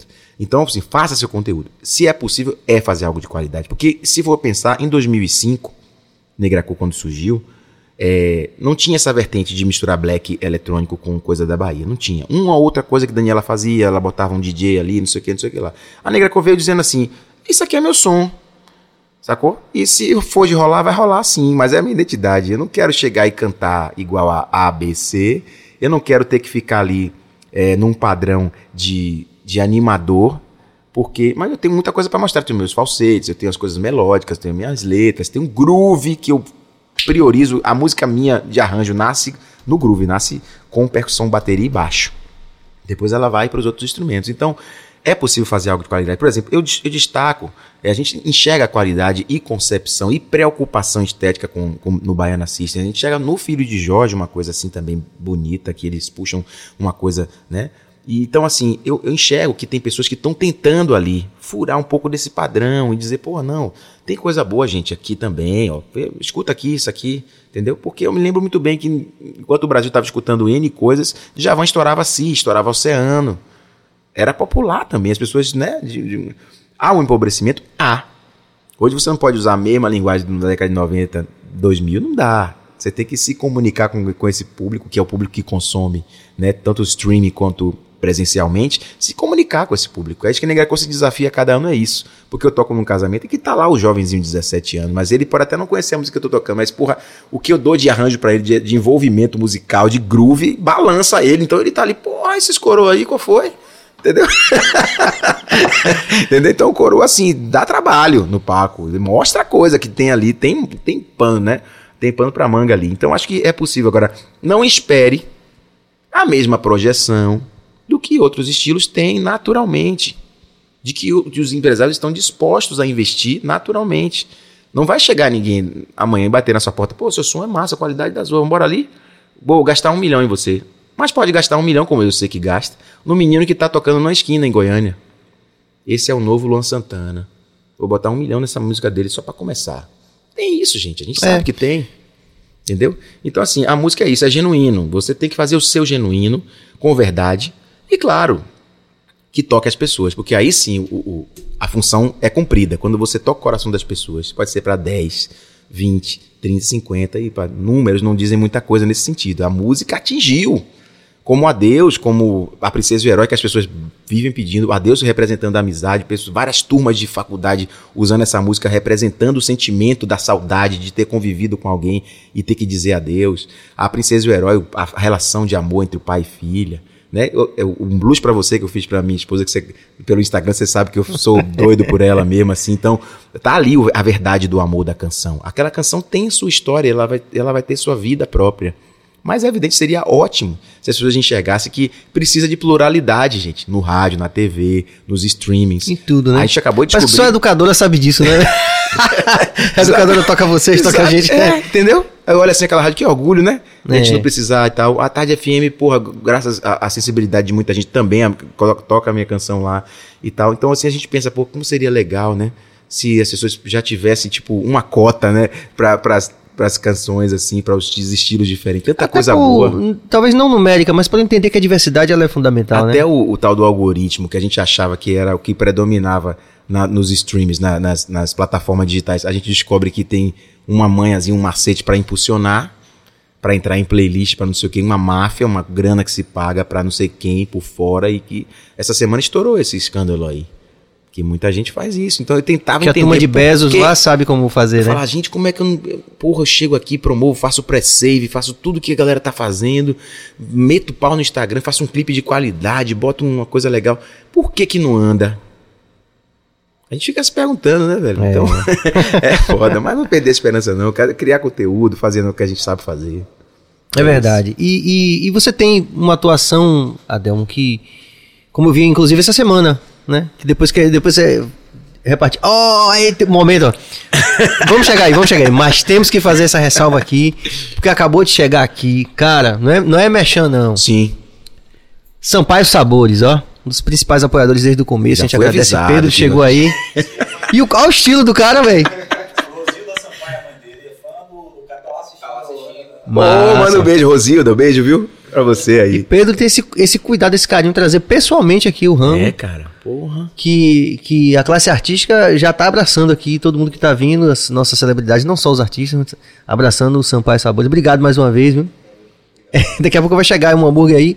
E essa pauta é fixa do Biacast. Você tem que provar pra Claro, dizer, mano. rapaziada, se você gostou. Sou bom de boca, né? mesmo? É, né? É. Podia vir qualquer sabor que tava tudo Obrigado mais uma vez. E além de Sampaio Sabores, lógico, nossos apoiadores, né, Cabas? O nosso, nosso Equerino, nosso doutor Enzo, queridíssimo também, um odontólogo e uma pessoinha do bem total, um ser humaninho super do bem que veio com a família, que veio com a esposa. Carpon também, nossos apoiadores da Carpon, uma- um salve para Diego e para toda a equipe. É, ele também esteve aqui, contou uma história de superação bonita. E eu tô vestido de Carpon hoje, tô bonito. Olha. Ele me disse até que depois que eu, eu fiz, as, a- eu fiz um, né, umas, umas imagens com eles lá da Carpon, aí Igor foi lá buscar um desse. e mandou, ele mandou pra mim um- na segunda semana de Bycast, professor, ele pra mim, olha, o cara tá aí, viu? Então, Igor, se você estiver vendo alguém que é ligado a você, é, reitero o convite aí, porque você mandou uma mensagem pra mim e a gente falou, pô, claro, vamos, conversar, né? Um artista também que tem uma história interessantíssima pra contar, né? E que vai dar maior, maior ibope na parada. Muita gente quer ouvir o que ele pensa, né? Enfim. Principalmente nesse momento que, que tá tão complicado tudo, né? E a Zion também, obrigado aí pelo apoio de sempre, bonita logo. Pessoal do marketing digital que tá começando com a gente essa semana para tentar entender esse algoritmo aí, entender esse Ô, negócio aí que velho, o Jeff Bezos precisa entender isso aí, velho. Porque senão, velho, não, acho, não há vida fora do algoritmo. Não é não? pois é, meu irmão. Mas aí, é, queria falar pra galera o seguinte: tem interação aí, cabeça? Vamos lá. Interação. Tô estranhando que meu amor não mandou uma mensagem pra mim, velho. Rapaz, ainda tem um ela detalhe, disse que, velho. eu- ela disse que eu vi, que tá acontecendo com muita frequência aqui no BaiaCast que a gente tem que se- pedir ao convidado que se comprometa publicamente a fazer o capítulo 2, porque a gente não chegou nem na metade da nossa resenha. É verdade. Muita história pra contar. Cláudio Galvão Coelho, obrigado pela interação. Adelmo continua a jogar tênis com um amigo em comum, Roberto Lopo, durante a pandemia. Lopo está jogando beach tênis. Virou uma febre beat tênis que eu não, não aderi ainda. Eu sou, eu sou tradicional. Meu negócio é tênis mesmo, de quadra. E tenho jogado bastante na Associação Atlética lá com meus amigos. E também no Horto com a galera aí, mandar um salve. Maurição, Felipe, a galera da pesada aí. Noel, mais uma vez, a gente agradece a interação e esse fortalecimento de todos vocês que estão aí, né, interagindo com a gente, isso é importante para o canal. Sobre as novas composições, novos autores, novas canções, para Serginho e Adelmo. Sobre a boa canção e as boas composições. Quem manda. É o povo ou o empresário? É o povo empresário. Para o mim. Eu deixo com você gentilmente. Essa foi aquele caindo na negativa agora. Aquela caída na negativa. Mas eu falei muito já daqui de, de muita É. coisa já, né? Nessa, nessa minha. Cara, aí o efeito borboleta, né? O efeito borboleta existe, Existe. né? É, inclusive, quando você falou sobre a questão dos artistas que vão desafiando uma lógica de mercado, não raros são eles que dão a virada no mercado. Às vezes aquele patinho feio, né? E que é uma imagem, inclusive, muito bonita, porque, na verdade, o patinho feio ele não é um pato feio. Ele é um cisne, né? Isso. Bonito. Exatamente. Ele é diferente. Então essa essa essa essa alegoria, vamos dizer assim, né, do patinho feio é algo que eu, uma das que são mais definitivas pra mim como gente, como ser humano, né? experiência complexa do ser humano. Porque você é um, um- um patinho feio, eu também sou outro patinho feio. A gente decidiu fazer coisas que o mercado fonográfico olhava assim e dizia, não sei. Né? Exato. Algumas pessoas com sensibilidade como humano, que você falou que é, no caso, em comum. Temos isso em comum na história, né? A presença dele em comum nessa, na, nessa percepção, nessa sensibilidade de dizer, pô, isso aqui não é um patinho feio, isso é um cisne, Sim. né? Isso. Tennyson também, enfim. Várias pessoas que. O próprio Cristóvão Rodrigues lá no começo, lá, com 70 anos de idade, quase 70 anos de idade, e, e abraçando o Cine Calmon, que era o patinho feio definitivo, né? o Orconcourt, e que, e que explodiu o mercado, né? Inverteu a lógica do mercado. Quer dizer, respondendo, jovem, foi Noel? Foi sobre o negócio não. Pronto. Não, não, não, não, Brito. Noel, Sim. Foi. Respondendo, Noel. É, Todas as duas coisas são parte da verdade. É uma verdade complexa. Existe, como você falou, o cara que vai botar um milhão no jovem lá de Goiânia, existe. E isso gera um, um- algoritmo de sucesso, vamos, vamos dizer assim, que justifica a manutenção dessa lógica por parte do mercado. Então, quando aparece um que fez um certo sucesso, aí, aí outro cara também falou: Poxa, mas também pode deduzir aqui, tem o ICMS e tal, não sei o quê. E essa lógica opera, e essa realidade existe, essa bolha existe, né? Tá aí, não cabe a gente também, eu achei massa você falar isso. Você reconhecer também, fazer, ó, velho, mas você faz um som diferente, você tem que pagar o preço mesmo. Isso. Você não pode esperar que o mercado vá, ó, ele é genial. Não. Você faz com esse contentamento de quem faz algo com entrega, com verdade. E, como dizia o velho Tom Zé, pau na máquina. Né? A própria experiência da gente, ó, JP Castelhano, o algoritmo do BaiaCast é Cabas e Bill. Essa dupla é mais de mil likes. Muito bom, JP. E, sabe, eu acho que é isso que você falou. Você, você se sintetizou assim de forma fantástica. Não existe você. Não existe. É, quem me falou isso foi Marco Lobo, o percussionista. Ô, E, tipo assim, ah, tá com raivinha? Não, velho, mete a cara, velho. eu acho. Né? Se ficar nesse discurso de vitimizado, É.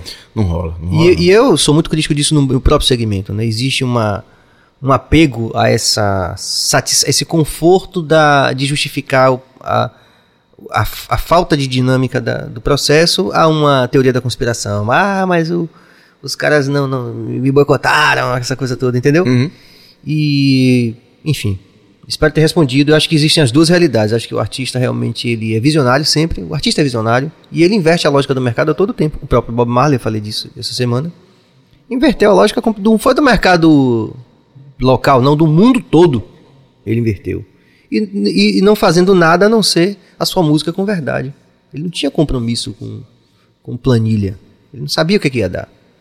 Aí no primeiro ano o Katia Fire vende 14 mil cópias e é considerado um fracasso. Só que é um álbum que é vendido até hoje. Aí. E todo jovem de 16 anos que eu de- costumo dizer isso na- nas nossas intervenções midiáticas, né, em qualquer tamanho, quando questionam a gente sobre isso. É, qualquer jovem de 16 anos em qualquer lugar organizado do mundo, ele vai ouvir o primeiro álbum do Pink Floyd e vai ouvir o primeiro álbum do Bob Marley. Isso. Entendeu?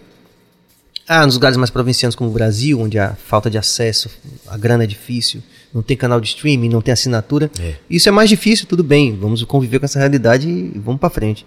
Carnaval tá aí pra todo mundo, né? É. Mas é, que é fato de que uma obra que tem um capital simbólico ela vai permanecer para toda a humanidade em qualquer medida de reconhecimento, mas ela vai sobreviver. Né? Inclusive, eu estou com uma obra aqui que eu queria aproveitar esse gancho aqui. Eu sei que a Demos é, partilha comigo desse, desse desejo de. de... Dá para pegar, Cabas? Tá pegando? Recebi esse livro aqui do nosso Leno, Sacramento. Né? É, vou fazer umas campanhas, inclusive, nos nossos. é, não só no perfil do, do BaiaCast, mas também no perfil do Adão. É, porque isso daqui é um capital simbólico. Um artista de renome internacional, junto ao bando de teatro Olodum, que é alvejado pela polícia é, à luz do dia. Ele está contando essa história aqui nesse livro, Para a Desgraça. Então isso aqui não pode ser apagado. Isso é verdade, entendeu? Então eu acho que nós, artistas do simbólico, esses patinhos feios, vamos continuar fazendo porque a gente se completa nessa feitura, nesse exercício. Se vai ganhar dinheiro, se não vai. Sim. A gente tem que dar nosso jeito mesmo. Né? Fogo na Babilônia! Canta mais uma pra gente, Adão. Bora. Ah, pediram apareceu você, né? Ah, Uma amiga ali pediu que essa canção do disco da Funk Machine. Uma baladinha.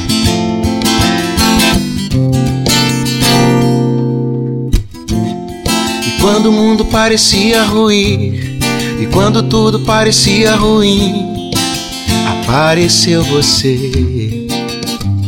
Mozão, tá vendo? Tá assistindo? Aqueles olhos me lembravam o mar, diz Apesar que assisti, ó, está. fazia sonhar. Eu só queria estar ali. Te amo. Todo mundo quer, eu sei, alguém pra ligar. Nos momentos mais felizes, nos mais tristes também. Deixa o coração bater, ninguém pode evitar. O encanto já existe, deixa o tempo correr. Vamos falar de amor. Andar pelas ruas, cabelos ao vento, o sentimento é bom. Abraço apertado, beijo molhado. O dia nasceu e ainda estou com você. Teve uma que eu fiz pra ela. Peraí, antes de fazer da pandemia. palma geral aqui no estúdio aqui. que é essa canção que eu fiz pra, é, pra ela. Eu toquei, eu comecei a, a- Eu fiz há mais tempo e mostrei pra ela, assim, a gente não tava junto, né? A gente teve várias, tipo, várias temporadas, né? Antes de realmente namorar e casar e tal. E aí, essa canção é o Nossa Pele, que eu fiz com, com um parceiro meu, que é Gabriel, lá do Rio de Janeiro. E você vê que, que já fala um pouco sobre essa fase, né? Que é assim. Oi, tomei coragem pra escrever. Será que eu posso te telefonar? Quero te falar. Tem tanta coisa que o tempo me mostrou. E eu percebi que o que sobrou a gente pode consertar. Sei que a gente tava indo mal, mas acredito que ainda não vivi nada igual. Mil erros, defeitos, mas tinham os beijos, seu jeito intenso. Não me canso de lembrar. É. Eu não me canso de lembrar. Uh, então vem cá. Que eu passo um café e a gente esquece tudo que passou. Bateu saudade, então vem cá.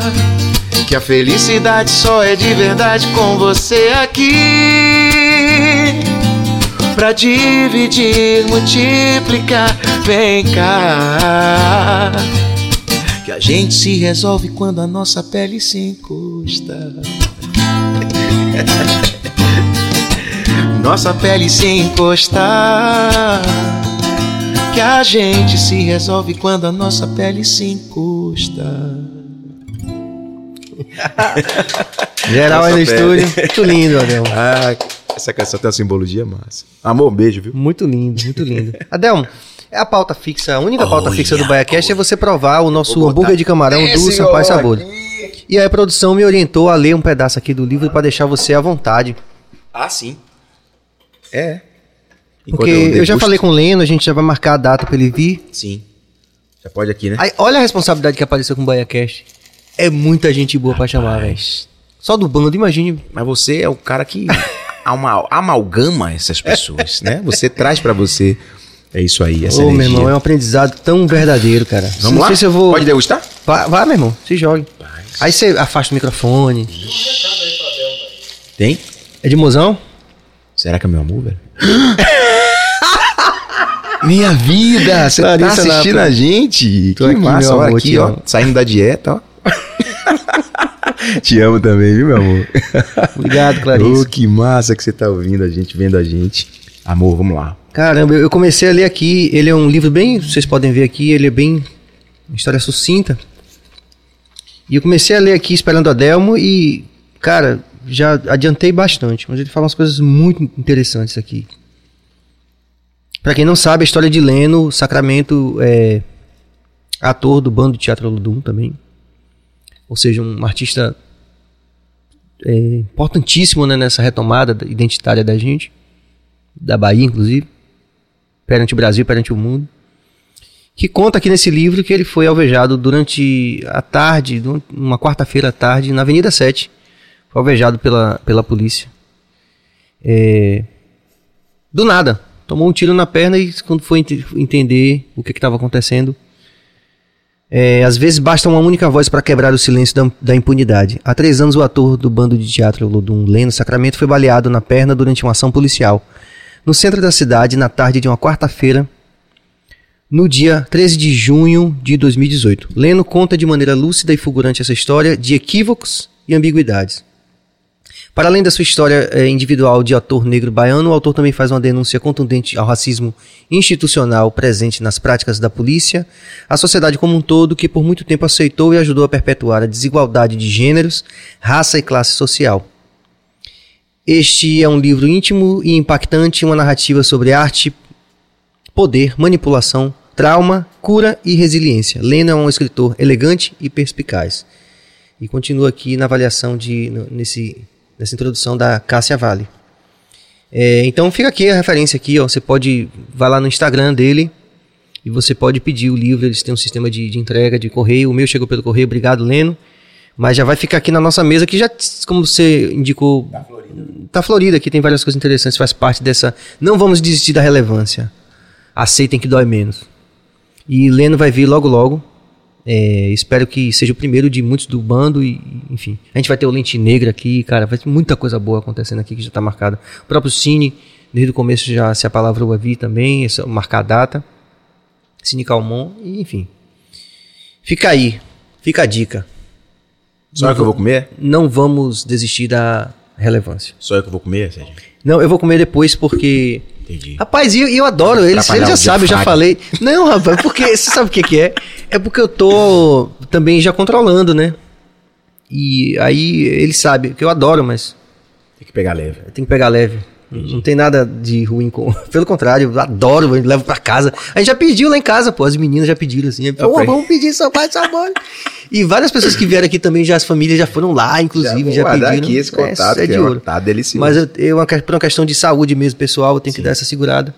E já conversei isso com ele, ele tá super conciliado com isso. Porque fica parecendo, pô, o cara chamou, o cara, não, mas não é isso não, ele já sabe. Eu já falei aqui várias vezes. Mas você, eu encontrei com você logo depois que a gente. Isso eu quero dizer, viu? Pra falar de algo assim que é muito definitivo na, na sua vida, como luz mesmo, né? Que eu acho. Acho não, tenho convicção. A gente marcou aqui de, de Adelmo vir e, e, e eu fui pro supermercado, normalmente, como todo pai de família, eu fui no supermercado comprar. É, no, que dia de manhã foi? Foi na. Domingo de manhã? Não, pô, foi sábado. Sábado de É. manhã. Chego no Hiper Ideal, ali junto do shopping Taigara, que eu gosto ali perto da minha casa, eu gosto de ir no supermercado. E aí vejo um movimento estranho de câmeras assim e tal. Eu digo, ó, vai ter alguma, alguma coisa aí. Daqui a pouco, do nada, aparece essa figura cantando, ele vai contar tudo assim, mas eu, eu já queria introduzir dizendo isso, assim, que, que era evidente. Isso é massa você. você, Porra, você conhece o artista ali, mas você tá vendo. Você, ele não sabe que você tá ali, você tá vendo toda a interação do público em volta dele. Então, uma, um, iluminou assim o hiper ideal, vá, do nada assim. Criou uma atmosfera, né? Porra, velho, foi muito lindo aquilo, sabe? Conta aí como é que foi isso. Ah, cara, foi loucura. Porque eh, procuraram a gente pra fazer essa ação, que é o Flash Mob, que já foi até mais tendência no mundo, assim, em que você tá num lugar e as pessoas começam a fazer uma coreografia, cantar alguma coisa e interagir. Aparece às vezes pessoas é, é, fantasiadas e tal. É um flash mob que, que a intenção é tipo fazer parecer que as pessoas estavam ali naquele ambiente normais, pessoas comuns. E aí, é, falaram, deu 19 anos do mercado, tivemos, tivemos uma reunião com o marketing, né? E é um mercado 100% baiano. A gente quer fazer essa ação dentro de uma loja para as pessoas pegarem esse clima num sábado, assim, e, e, e, e curtirem e ao mesmo tempo você tentar contagiá-las e tal. Eu sei que você vai conseguir, porque você, seu astral, aquela coisa toda, massa. Vai cantar uma música sua e tal. Eu falei, massa, por que não um jingle? Pô, 19 anos não são 19 dias e tem uma, uma coisa, uma relação afetiva das pessoas que frequentam o lugar, que já estão ali perto de casa, que talvez até, né, façam as compras ali como, como um algo prazeroso. Eu, por exemplo. É, exatamente. Por que não né, trazer isso também? Aí eles, não, vamos nessa, você, você faria esse jingle? Eu falei, faço sim. Me dá aí o que, é que você acha que é mais importante para contar a história do hiperideal. Ela falou essa relação de que, primeiro, essa palavra ideal, ela não tem esse contexto do, do que é padrão, que é uma coisa só. To- o, o ideal para cada um é uma, é uma coisa diferente. E o ideal de cada um é fascinante. Então, o seu ideal é, pode ser uma coisa. E para mim, eu conhecer o seu ideal é legal. Para mim, pensar já abre minha cabeça e tal. É 100% baiano, né? Isso é importante falar. Não tem. O briefing, né? Vim- É, as informações todas. Começou a vir, começou a vir. Falei, pô, primeira coisa que veio é que tem um amor, assim, quando você é bem atendido num lugar que você se sente per- que pertence àquele lugar. Aí eu falei, pô, esse- o ideal é ser amor. Aí comecei a. a- a- aí ela falou, você consegue me entregar isso no máximo em 48 horas? Eu falei, aí no outro dia eu já entreguei, né? Porque aí a cabeça começa A coisa da pressão que você falou, né? Aí eu falei, primeiro aquela coisa de que você. De que, como se fosse se o mercado falasse para a pessoa que acabou de entrar para fazer suas compras: Que bom te ver por aqui, fique à vontade. O ideal para ser feliz é ser você. Ou seja, aqui você pode ser você. Não tem essa de, de ser ideal, um ideal só. Em cada canto um sorriso é como um abraço, daquele jeitinho baiano que só a gente tem. O ideal é ser amor, o ideal é ser plural, o ideal de cada um é diferente. O ideal é ser amor, o ideal é ser plural, o ideal é ser gente como a gente. E aí canta. e aí, aí o pessoal pirou, Criação sua. É minha. Aí eu falei, apresentei voz e violão assim, manda produzir isso, pelo amor de Deus, isso tem que estar pronto na loja tal dia, para as pessoas já, os funcionários já irem é, aprendendo a canção, a cantar, não sei o que e tal, e no dia do flash mob vai ser um sucesso. Aí eu, eu como ela só tem 50 segundos, aí, um formato de jingle assim, aí eu, eu mandei fazer cinco vezes pra gente fazer essa ação de uma forma que pudesse dar tempo de contagiar as pessoas. Então foi lindo, porque aproveitamos o genuíno ali da loja, as pessoas, os próprios clientes, é, eu fazendo compra normal com minha máscarazinha, né? Clarissa também do meu lado. E ela coordenou. Ah, mozão tava é, também. Pô, e ela coordenou a parte da coreografia junto com o Estevam, que é outro Ah, tá. bailarino fantástico, assim. Sim. Ela coordenou a galera de atores, ela que Tá. fez a seleção. Daqui a pouco tá. Quando virou a curvinha assim do frigorífico, o cara tocou, aí a gente começou, e a galera começou a vir dos corredores assim. Primeiro aquele espanto, depois a coisa de relaxar, dizer, pô, que massa, tô no sábado fazendo compra, tá rolando um som aqui, tá. E aí, como você me falou, a energia foi contagiando. Velho, foi impressionante. Foi contagiante. As pessoas filmando, fazendo selfie, dançando, criança acompanhando a coreografia, pessoas mais idosas. Tem uma senhora mesmo que me tocou o coração, que falou assim: Eu tenho 95 anos, meu filho, eu te acompanho desde o Fama. E eu, quero, eu queria muito saber a notícia, estou super feliz, estou super realizada, ganhei meu dia, porque eu sou eu sempre fui, sou sua fã, eu sou sua fã desde sempre e, e não sabia muita notícia de você. Te ver aqui hoje fez a alegria do meu dia, imagine isso. É. Ela estava acompanhada da filha e tudo. Aí eu fiquei muito feliz, dei um abraço nela. E a gente criou essa coisa que acaba sendo mais um momento de memória afetiva ali do Sim. mercado e tal. Eles é, é, arrebentaram nessa, nessa ideia, né? Nessa Que é proposta. isso, né? Aí, é, meio que voltando à história do Noel, é possível você fazer algo que seja. tem um viés comercial, mas não precisa ser mal feito. Pô, Aí eu falo direto de entrevista de Caetano, falo direto isso. Caetano Veloso na, na MTV, assim, porque você não via a pergunta, mas só, via, só ouvia a resposta. Só via ele falando. Disse, não, eu queria que minha música vendesse igual a Rolling Stones, eu só não achava que minha música tinha que ser ruim pra isso. né? Exatamente. E pra mim essa interação que, pô, eu tava ali por acaso, a gente já tinha se falado ali no... Eu falei, porra, velho, primeiro que é, o fantástico, né? Tipo Tennyson, Vascon e, e, e Gessinho com esse programa que eles estão fazendo, né? Que os caras fazem um, o cara dá um mote, o cara do, do- do- Danilo Ribeiro faz um, dá um mote, aí eles fazem a música na hora. Aí você fala assim, mas não é porque na hora que é mal feito, é muito lindo. A Bahia tem o, o bronze, falando das Olimpíadas, a Bahia tem o bronze, né? Do, Isso. do, do sol, né? A prata da casa e o ouro do Dendê. Fala a verdade. Ah, imagina aí. É, e ele ficou lindo. o seu- coisa o jingle que você fez foi- maravilhosa. ficou lindo, muito lindo. Eu pensei com muito carinho nesses jingles, de verdade. Porque eu, eu penso em jingles como músicas, né? Então, as pessoas pensam assim, a referência que tem. Eu falo, gente, vamos pegar o lado afetivo da pessoa. Aquilo ali, ela vai cantar aquilo ali como uma música, vai fazer parte da vida dela. Tem uma vida longa ali, uma coisa duradoura, né? Porque há uma memória afetiva, toca o coração.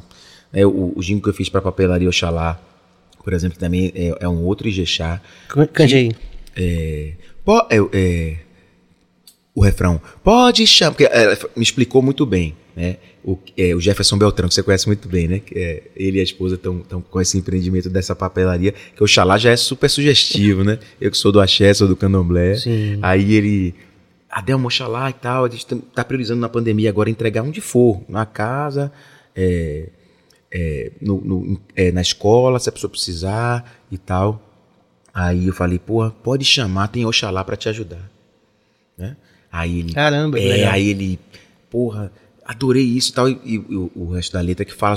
é, é, é, que eu falo que se- seja em casa, seja em casa ou no trabalho, não sei o que, Oxalá vai, vai até você, alguma coisa assim. Eu vou lembrar da letra depois.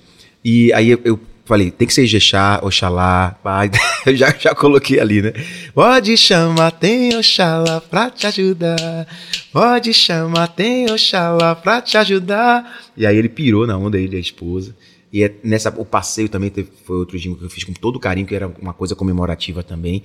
Música. Eu penso em jingle como música pra ficar, sabe? Então, e, e a escola que eu venho, que eu admiro de jingle é essa, né? Que tem daquela coisa. Eu não vejo a hora de te. Porra, É, do Guaraná, bonito. com pizza com Guaraná. É, Aquilo são sim, é verdade. Fazem parte da nossa né, memória Verdade, afetiva. de- é. lembra daquela coisa e, e fala, pô, rapaz. Que tá muito ligado a essa, essa, esse lado genial, criativo da publicidade, né? Como a do, da Óticas Teixeira. Lembrei, lembrei, lembrei. Rabisquei num papel uma flor, escrevi uma carta de amor, na escola, em casa, onde for, vou levar, oxalá, e a vida se transforma em um segundo. O meu papel é colorir seu mundo, pode chamar, tem oxalá, pra te ajudar.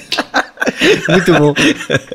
Aí- mas você, mas você- você falou uma coisa massa, né? De, uma- de uma publicidade que tinha uma música que virava uma música da vida mesmo, Isso. né?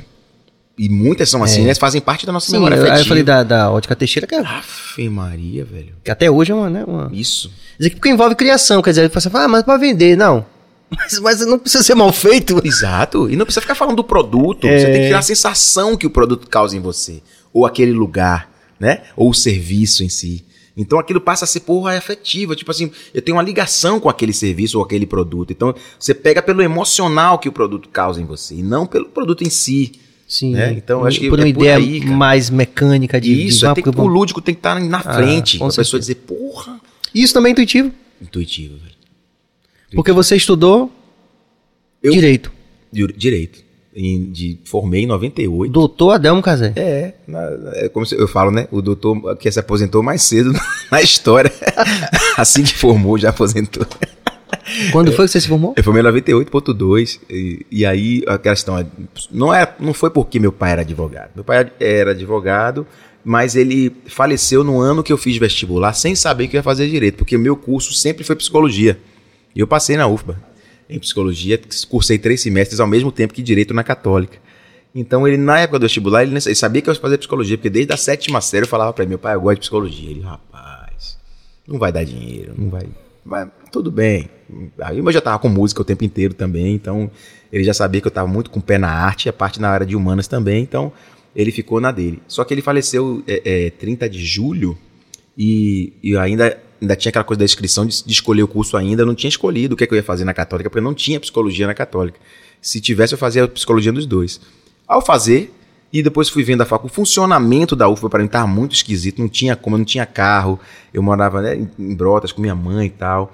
Aí eu falei, velho, tá difícil os dois cursos. Eu consegui ainda segurar três semestres, mas aí falei, aí tranquei psicologia e segui com direito. Porque era uma ciência humana que eu gostava muito. Meu pai tinha um- uma coisa afetiva também envolvida de meu pai ser advogado. E, e a coisa da leitura do direito romano, de trazer um pouco da história, adorava história. Aí eu comecei por aí, com, essa, com esse viés aí. Não me imaginava sendo advogado. A verdade é essa, assim.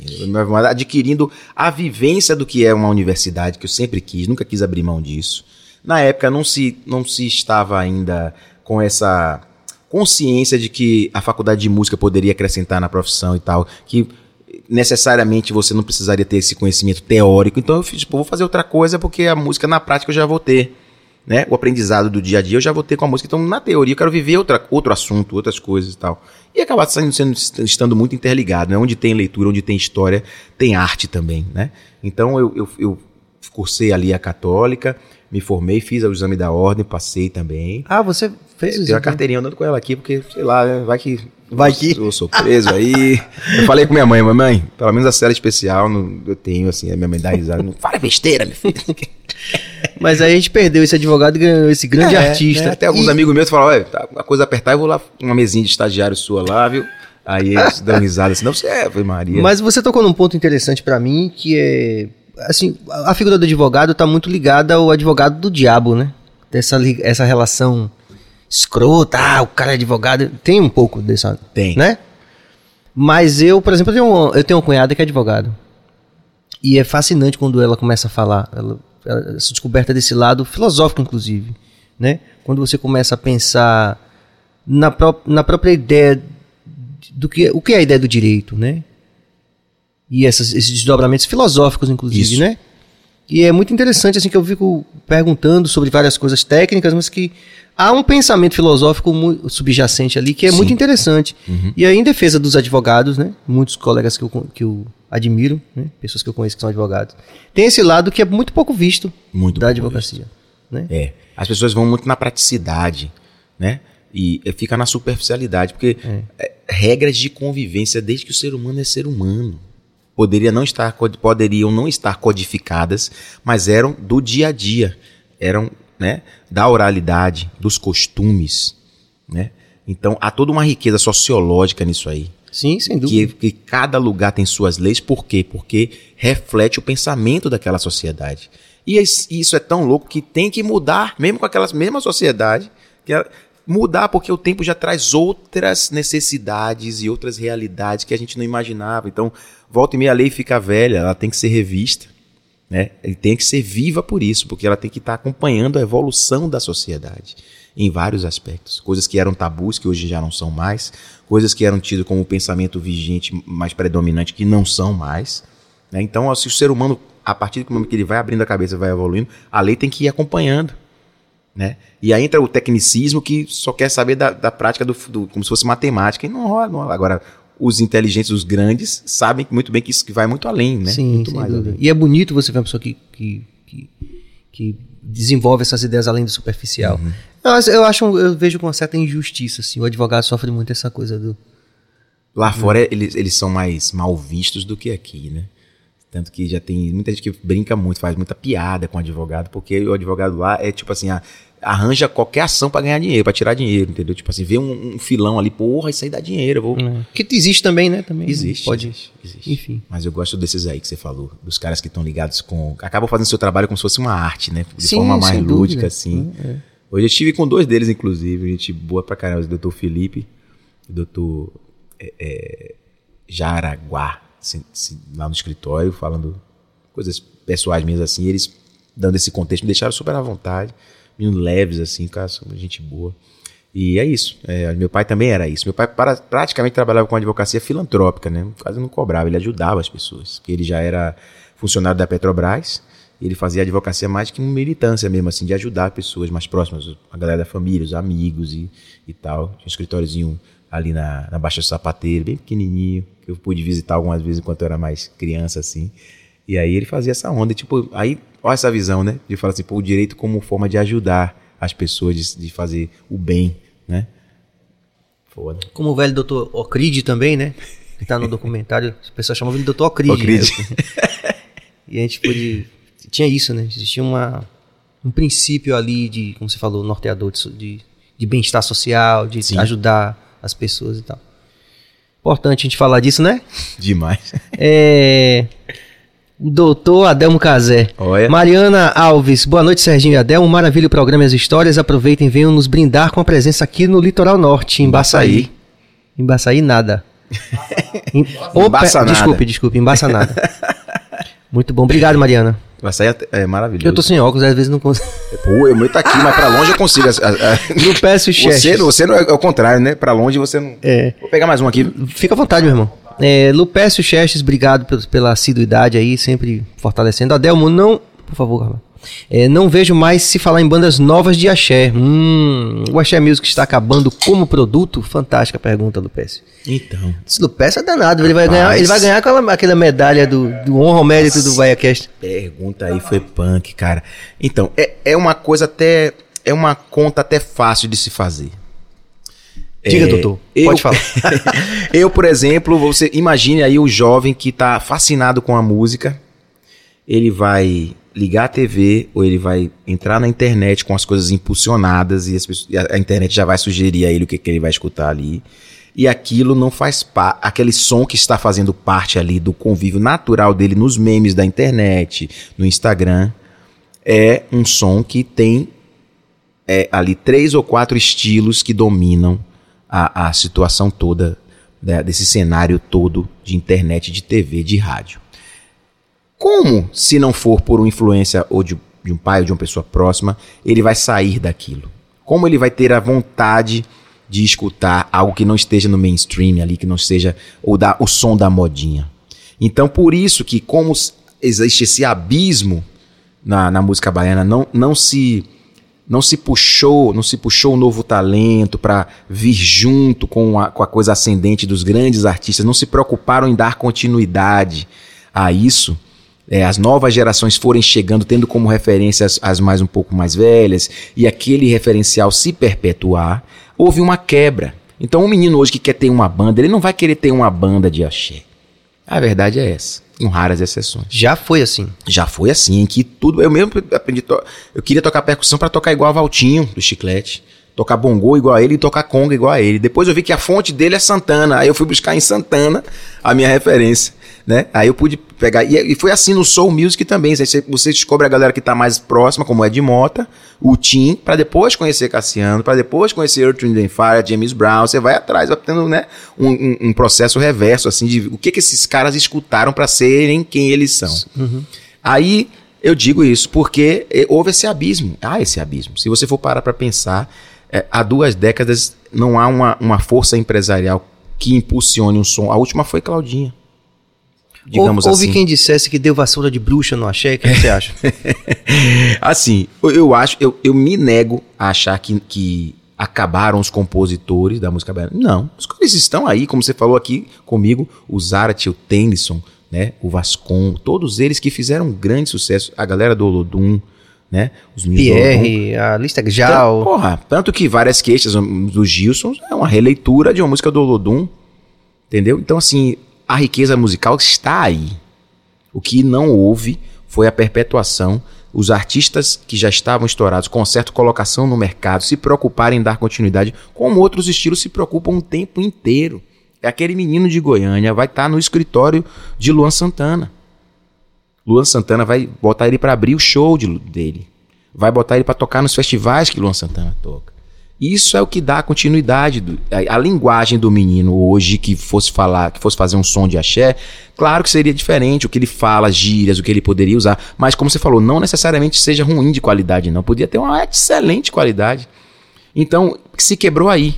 Não se deu continuidade, não se puxou ninguém, não se teve essa preocupação, ou por uma questão de vaidade ou de ego, de uma, um, um medo, de uma ameaça e tal. Pode ter sido também, entendeu? Então eu só sei que não aconteceu. Aí eu vou ter que recorrer ao Gilberto Gil e dizer: só quem não amar os filhos vai querer dinamitar os trilhos da estrada. Não tem uma música dele que ele fala? Isso. Faltou essa, Exatamente. esse conhecimento do babalaô, como já não se fazem mais, né? Faltou, né? Enfim. Mas eu vejo da mesma forma, acho que E, e falo do topo assim de até de um pertencimento mesmo, que eu digo a todo mundo que eu sou o regueiro mais carnavalesco do universo e sou baiano. E até hoje eu digo a todo mundo que eu continuo assombrado e maravilhado com o trio amoroso do Pierrot, da Colombina e do, do Arlequim. Eu- isso me assombra, essa tragicomédia do carnaval, é, para mim, é, é a própria essência de Sérgio como pessoa, entendeu? Agora, o respeito, por exemplo, é um respeito absurdo Sim. que eu tenho, por exemplo, eu te- a- eu me considero é, é, dentro desse mercado todo assim, que às vezes que eu escuto um, um- um- um jovem, pô, que massa, eu tenho vontade de aprender a tocar timbal, você toca bem timbal, não sei o quê, você toca gaita, poxa, essas músicas antigas são bacanas, quer dizer, às vezes o próprio jovem fala assim, pô, que massa, entendeu? E ali ele pode ser que ele seja um futuro cantor de música baiana, que ele goste de trabalhar isso. Os Gistos foi a antro- antropofagia do Ijexá, né? Eles pegaram, tipo, viram que há uma riqueza absurda nesse, não só no ritmo, como também nas divisões de, de como cantar, nas melodias e tal. E os caras estão fazendo até a trilha deles ali. Você viu próprio Baiana, pegou Sim. muita coisa da, da, da levada Da do, guitarra da baiana. guitarra baiana na cara, aí pega o eletrônico, joga ali, joga um- uma coisa que chama de murro né? no olho ali, e às vezes bota coisa latina no meio e vai ressignificando. Então, vai haver produtos aí na Bahia que vão surgir. A Tocha veio para botar a contribuiçãozinha dele ali naquele no groove arrastado, com coisas eletrônicas, com guitarra na cara também. Aquele menino é miserável, aquele guitarrista, gosto dele pra Não, caramba. desde, desde Ed Os City, dois cantores, do, porra. do Fantasmão, que tem uma galera fazendo Amo também, É. amo também Ed City. Acho ele com Desde muita antes. essência. Eu tava com o Renato da Diamba assistindo na Piatã FM, uma apresentação do Fantasmão, a gente ficou assim, ó. É, me tocando velho. guitarra assim, a gente ficou Aquilo assim. já era Com visionário medo demais. mesmo. Eu falei, Renato, você tá com medo também? Eu falei, pô. Aí ele falou, pô, também tô, velho. Que parada é essa? Parada. Ao mesmo tempo era metálica, ao mesmo tempo. Pá, pá, pá, Você pá, entende? E o jeito dele de cantar, de impor É. a força vocal dele ali, com muita verdade. Eu vejo isso como uma coisa foda da Bahia também, viu? Aí quando a gente mete a mão pra fazer as coisas, quando mete a mão pra fazer tocar um reggae, é o reggae de resposta. Quando mete a mão pra tocar um rock, você vê aí toda hora, entendeu? Desde sempre. Por ma- foge da curva, seja uma pitch, né? Pum. Aí daqui a pouco já vem, ó, velho, é coisa que tem que respeitar, velho. Som da Bahia, de onde sair, o que for, tem que respeitar. É, com certeza.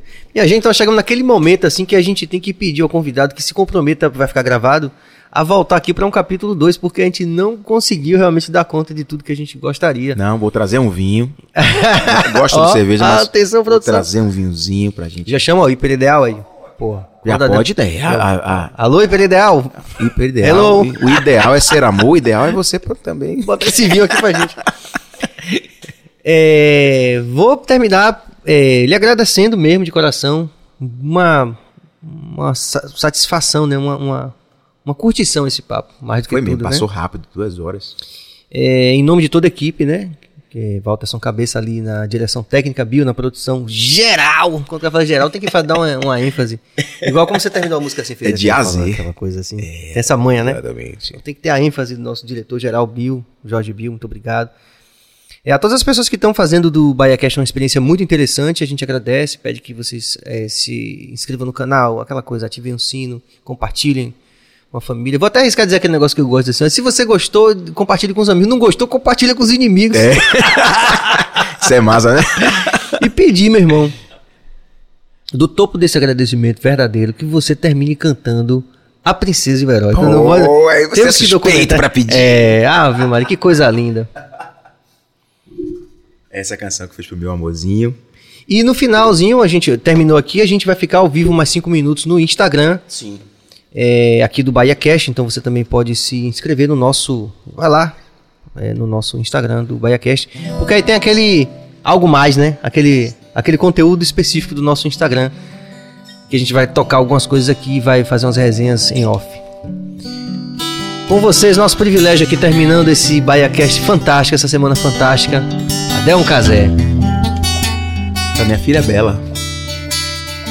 Numa tarde de chuva, pão de queijo, cacho de uva, sai correndo pela casa, voando sem asa, me leva pro céu. E eu esqueço do mundo, esse amor tão profundo. Vou contando histórias, vão passando as horas e o sono já vem. Ela é minha sou dela, a princesa e o herói. Quero entrar nos teus sonhos. É tanto amor que dói. Vem, filha. É minha, sou dela. Uh, a princesa e o herói. Quero entrar nos teus sonhos. É tanto amor, é tanto amor que dói. Ela, yeah. Ela, yeah. Ela, yeah.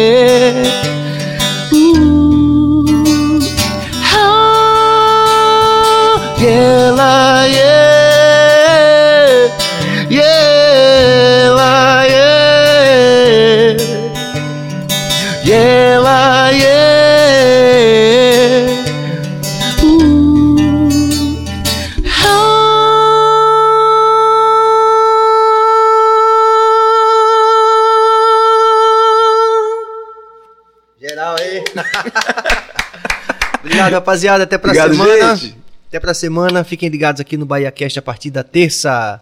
Paz e luz, vamos que vamos.